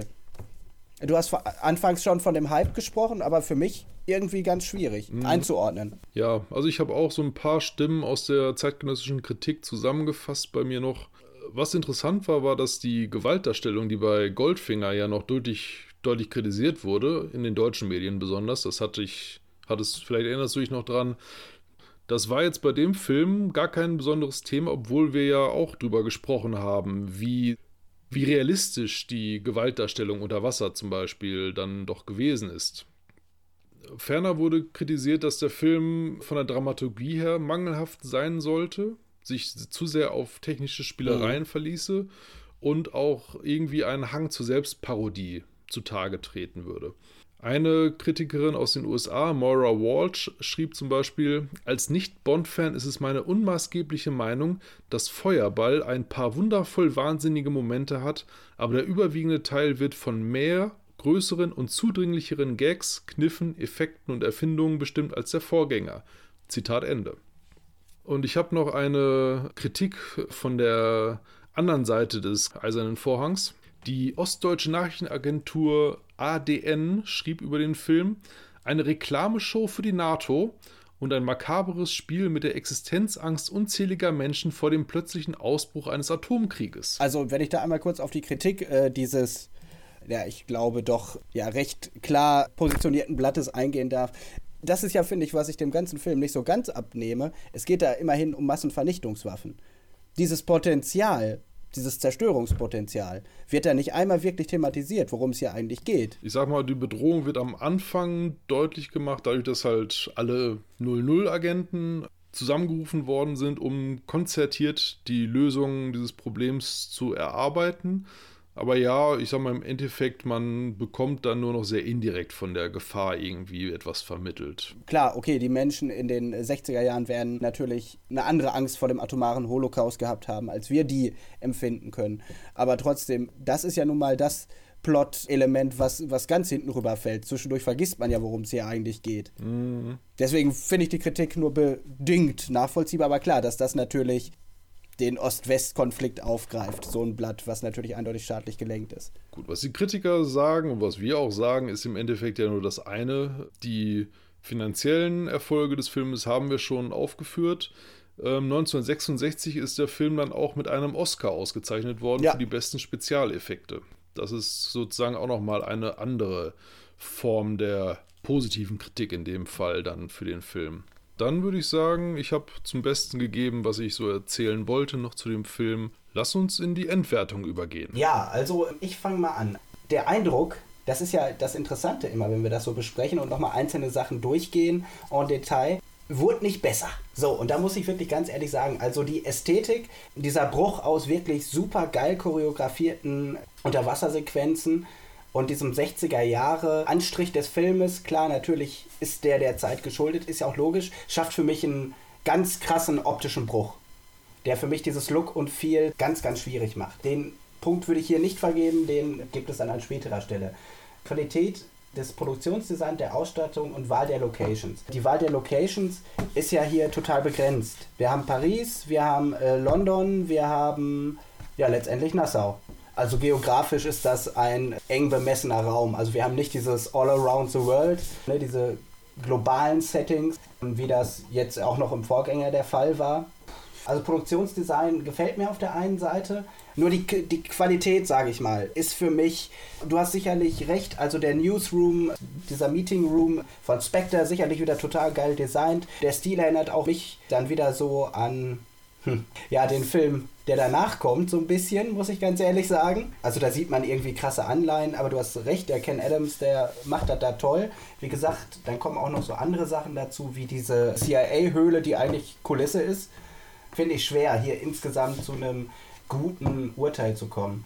Da würde ich sagen, gebe ich auch keinen Punkt. Story und Dialoge, das erübrigt sich, darüber ein Wort zu verlieren. Sexismus par excellence. Die Story passt auf einen Bierdeckel. Das ist natürlich bei Bond-Filmen häufiger so, aber hier ist es wirklich, und das haben wir ja mehrfach im Gespräch eigentlich auch schon gesagt, ist es wirklich Hanebüchen, was man da aneinandergereiht hat. Also da gibt es bei mir auch null Punkte. Charakterzeichnungen, hm, Fände ich schwierig. Bond ist, ja, wie hat es eine Kritik genannt? Da muss ich noch einmal kurz zurückgehen. Da ging es eigentlich darum, dass es eigentlich nur noch eine Comicfigur ist. Und genau so sehe ich das auch hier. Zur Comicstrip-Figur geschrumpft, stand im Spiegel. Sehe ich ganz, ganz ähnlich.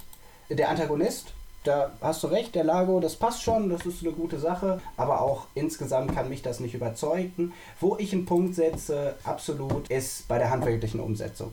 Das muss ich einfach sagen, weil für mich diese Choreografien unter Wasser einfach den Rest, der vielleicht auch seine Mängel hat, aber überlagern, weil das ist einfach wirklich toll gemacht. Also muss ich wirklich sagen, da, das überlagert für mich das einfach. Und was ich am Anfang auch hervorgehoben habe, diese Übergänge, die ich eigentlich toll gewählt fand. Also auch zum Beispiel das mit diesem Wasserwerfer, dass es direkt dann in dieses Wassersetting des Titeltrailers geht finde ich die einzelnen Sachen super und das überlagert für mich so ein bisschen den Rest. Bei den Gadgets hatte ich eben schon so gesagt, ja, kann man machen. Also ich finde diese Harpune am Ende zum Aufschrauben fand ich eigentlich noch ganz cool und das andere ist die Miniaturisierung. Durch die Besprechung würde ich jetzt auch fast hier noch einen Punkt vergeben, weil das dann doch letztendlich schon passt. Es hat jetzt nichts, ja ich sag mal nicht so was ikonisches wie jetzt der Aston Martin im vergangenen Teil, aber das passt schon und es ist ja auch der Story dienlich. Ne? Also da würde ich auch einen Punkt vergeben. Persönliche Wahrnehmung und Bewertung. Ja, also ich habe es schon mehrfach erwähnt und auch durch diese Besprechung ist er nicht besser geworden für mich. Also er, er funktioniert an vielen Stellen nicht. Ich finde, also ich habe ihn wie gesagt ja fast zweimal geguckt, also einmal einfach nur um wahrzunehmen, sich schon mal Gedanken zu machen und dann einzelne Sachen nochmal angeschaut muss ich wirklich sagen, es ist kein guter Film. Hätte man sicherlich mehr rausmachen können aus der Grundidee, absolut. Und da würde ich wirklich sagen, vergebe ich null Punkte, also dass ich auf zwei von sieben Punkte komme. Also 0, 0, 2 Punkte. Das ist mal durchaus ein Brett. Das kann man mal so stehen lassen. Ich sehe die Sachen ganz ähnlich in vielen Dingen. Und ich muss auch zugeben, genau wie du es gerade gesagt hast, auch mir sind so ein paar Sachen jetzt in, in der Besprechung aufgefallen, die nochmal auf meine Auswertung jetzt einwirken. Also ich hatte ursprünglich nämlich der Ästhetik durchaus einen Punkt zuschreiben wollen. Aber ich gebe dir durchaus recht. Die Sachen, die mich positiv in diesem Kriterium irgendwie beeinflusst haben, sind jetzt nicht mehr ganz so stark im Gegensatz zu der Dissonanz, die zwischen den Unterwasserszenen und den Überwasserszenen sozusagen herrscht. Also wir haben eigentlich eine schöne Atmosphäre, vor allen Dingen in den Nachtszenen. Also ich denke da an die Situation in Palmyra, ich denke an das Jankanu, das mir auch sehr gut gefallen hat. Nassau ist als Handlungsort wieder mal relativ bekannt im Sinne von, wir haben da schon in der Gegend mehrere Filme quasi jetzt gesehen aus der Reihe, die dort gespielt haben, aber bringt wiederum so ein gewisses exotisches Flair mit und hat halt in vielen Situationen eigentlich einen Stil, der wie in den Vorgängerfilmen auch sehr schön die mhm. 60er Jahre wiedergibt. Aber ich gebe dir recht, im Endeffekt bricht die qualitative Dissonanz in der Darstellungsweise zwischen den Szenen, die man halt in den Studios und teilweise halt auch vor Ort dann gedreht hat, zu den Unterwasserszenen wirklich irgendwo in diesem Kriterium dann doch. Ja, das, das bringt für mich dann auch hier die Entscheidung, in diesem Kriterium keine Punkte zu vergeben. Production Design, Ausstattung und Locations hast du ja auch schon äh, im Grunde genau das aufgeführt, was ich mir ja auch notiert habe. Also das Interieur ist ganz fantastisch. Die ähm, Besprechungsräume von Spectre und MI6 habe ich da jetzt aufgeführt. Auch das Hotelzimmer auf Nassau fand ich total abgefahren. Es ist vollkommen unpraktisch für heutige Hotelkonzeption. Also kein Architekt würde ein Hotel mehr so bauen, aber es ist total cool von der Inneneinrichtung her. Die Disco Valante möchte ich auch noch einmal äh, hervorheben, weil ich persönlich den Bau sehr, sehr gut finde. Und das ist für mich jetzt persönlich auch eines der Highlights. Du hast gerade gesagt, bei den Gadgets, es gäbe nichts wirklich, was so ikonisch ist. Aber ich persönlich finde, die Disco Volante ist durchaus etwas, das über den Film hinaus dann doch in Erinnerung bleibt. Ansonsten, die Settings, da gebe ich dir vollkommen recht, sind nicht wirklich außergewöhnlich. Nassau schon erwähnt. Wir haben ansonsten noch England. Das ist jetzt mit der Erholungsklinik auch nicht wirklich mein Highlight gewesen. Das habe ich ja schon dargelegt. Und Paris selbst ist natürlich irgendwie auch ganz nett. Die Szene vorher in, in der Pre-Title-Sequenz auch, aber holt da jetzt nicht wirklich so viel dann raus. Trotz der positiven Punkte würde ich auch da jetzt an dieser Stelle doch die 0 und nicht die 1 setzen.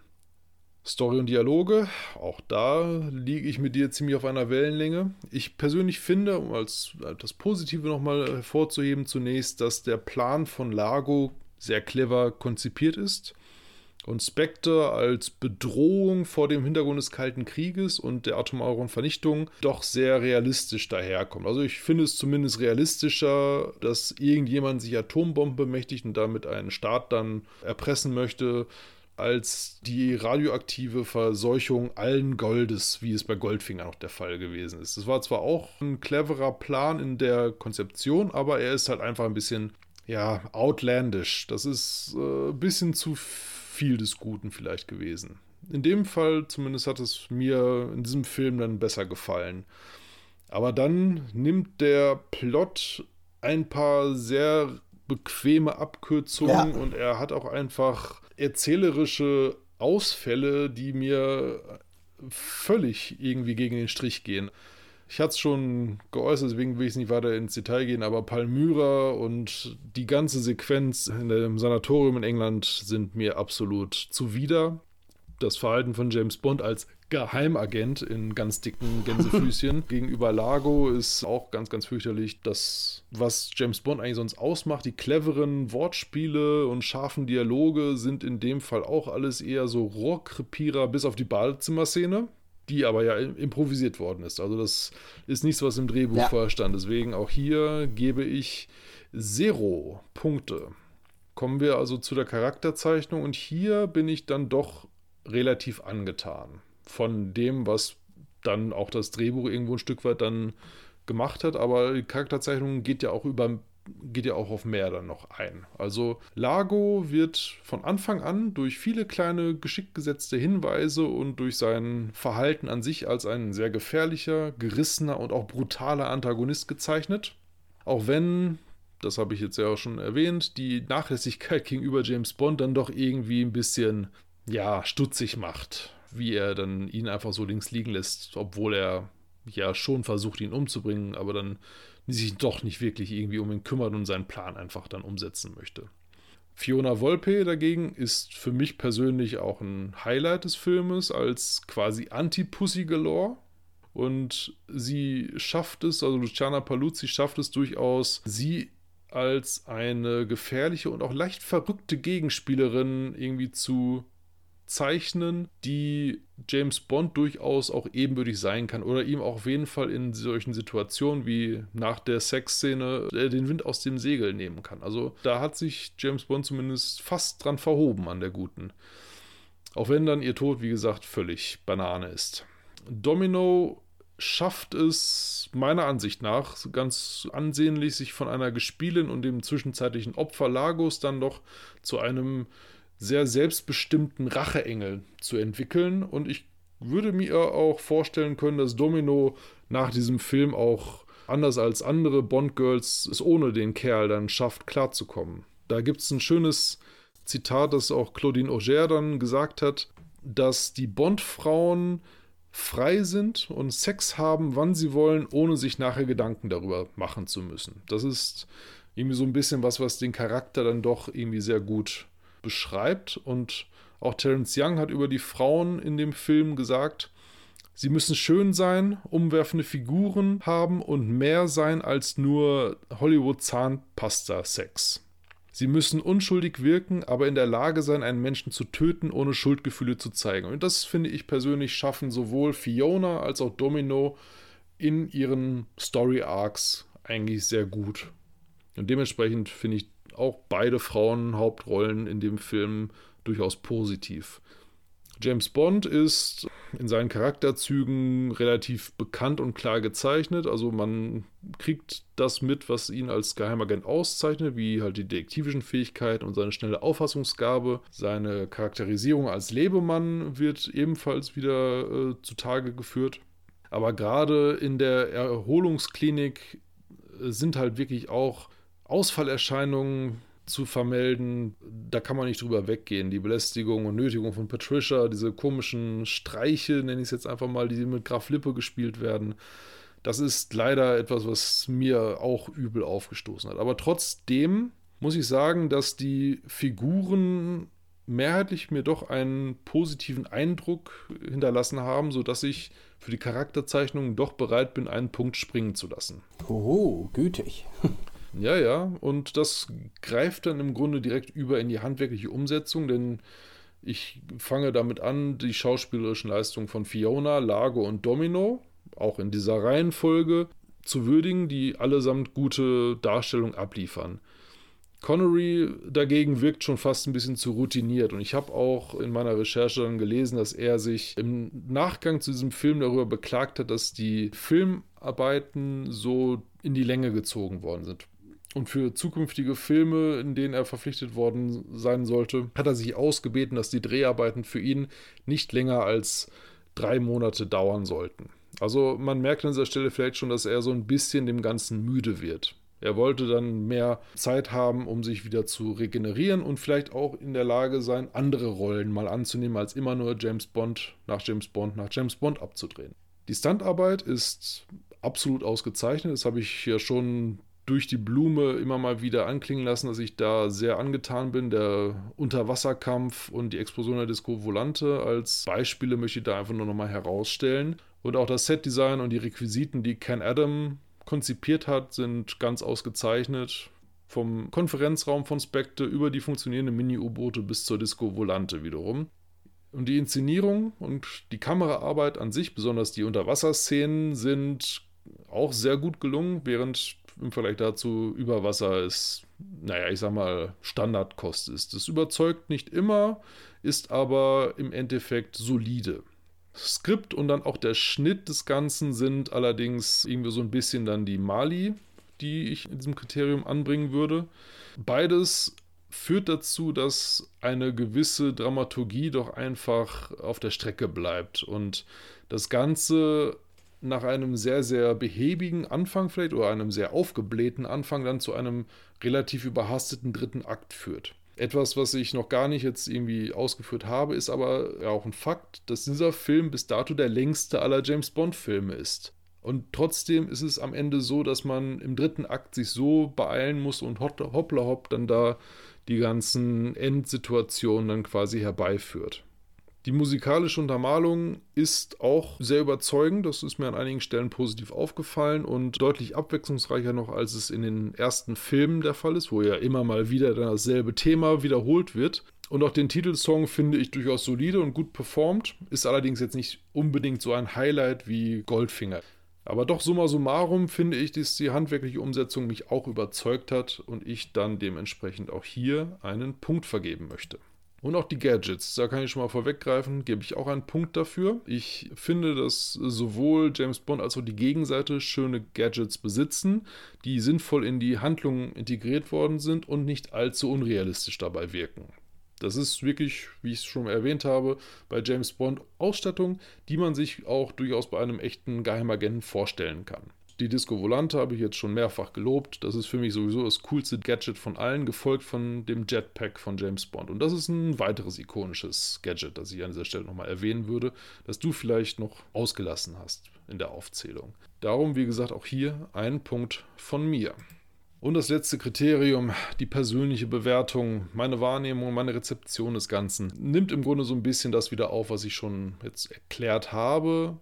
Schauspielerisch ist es wirklich positiv, meiner Ansicht nach, was dort geleistet worden ist im überwiegenden Feld der Hauptdarsteller. Setdesign und Standarbeit und Kamerainszenierung, besonders unter Wasser, sind sehr positiv, aber das Drehbuch ist leider der größte Schwachpunkt, den dieser Film leider hat. Wir haben eine schöne Einladung in Paris, der clevere Plan von Lago und dann geht es so relativ bergab. Die daraus resultierende abfallende Dramaturgie, gestützt auch durch nicht immer gelungene Schnitte, führen dann zu dem schon geschilderten aufgeblähten zweiten Akt und dem sich überhastet anfühlenden Schluss. Die Dialoge, besonders von James Bond, sind nicht wirklich toll, lassen den Esprit, guten Humor und Charme vermissen, der in vorigen Filmen dann doch zutage trat. Und gerade sein Verhalten gegenüber Patricia ist halt einfach, kann man nicht unter den Teppich kehren, das muss man einfach betonen, auch in diesem Film wieder ganz, ganz fürchterlich, sodass ich auch hier nicht bereit bin, noch einen weiteren Punkt zu vergeben. Summa summarum komme ich damit auf insgesamt drei von sieben Punkten. Ein Punkt besser als du, aber im Vergleich zu den anderen Filmen, die wir bislang gesehen haben, dann doch das schlechteste Resultat. Der Feuerball war dann am Ende doch nur eine kleine Stichflamme. Ja, absolut. Viel Potenzial liegen gelassen, auf jeden Fall. Aber auch hier kann ich jetzt nochmal ein Zitat von Terence Young anbringen. Das Problem bei Bond-Filmen ist, dass Menschen versuchen, sie zu analysieren und sie und ihren Erfolg zu erklären versuchen. Es gibt aber nichts zu erklären, sie sind bloß Unterhaltung und ihr Timing stimmt. Sie sind auf jeden Fall nur Unterhaltung, aber das mit dem Timing würde ich vielleicht in diesem Fall jetzt nicht ganz so unterschreiben. Im Endeffekt aber ist es ja Sinn und Zweck unseres kleinen Podcasts, dann doch auch irgendwo unsere persönliche Meinung und Analyse unterzubringen.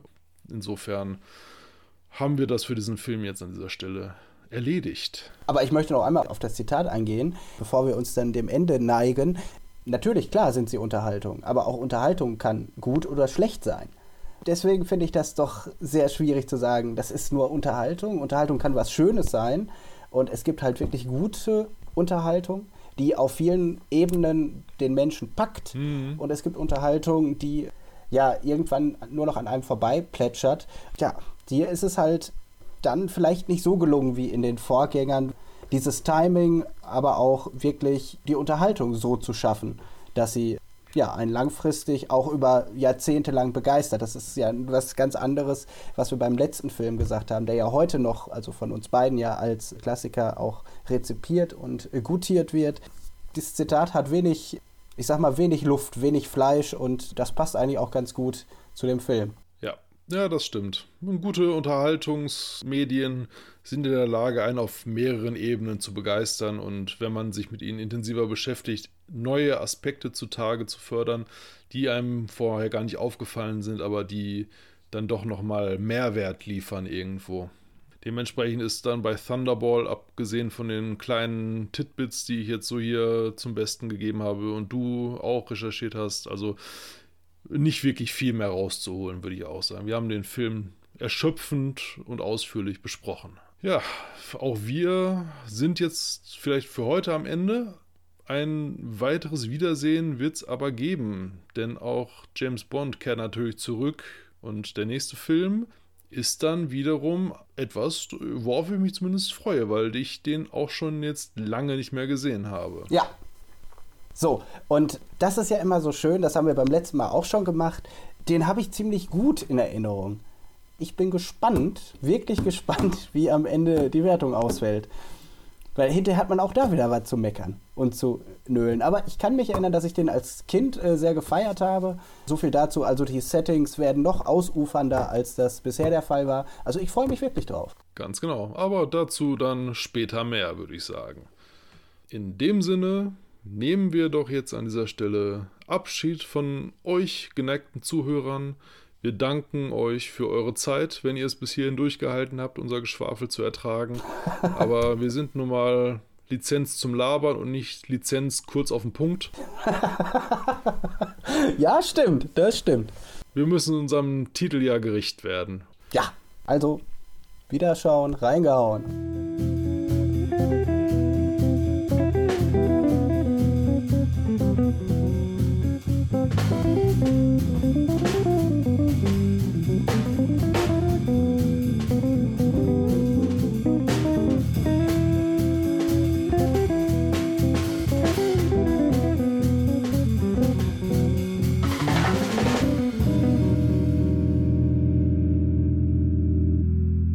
Lizenz zum Labern wird zurückkehren mit einer Folge über Man lebt nur zweimal.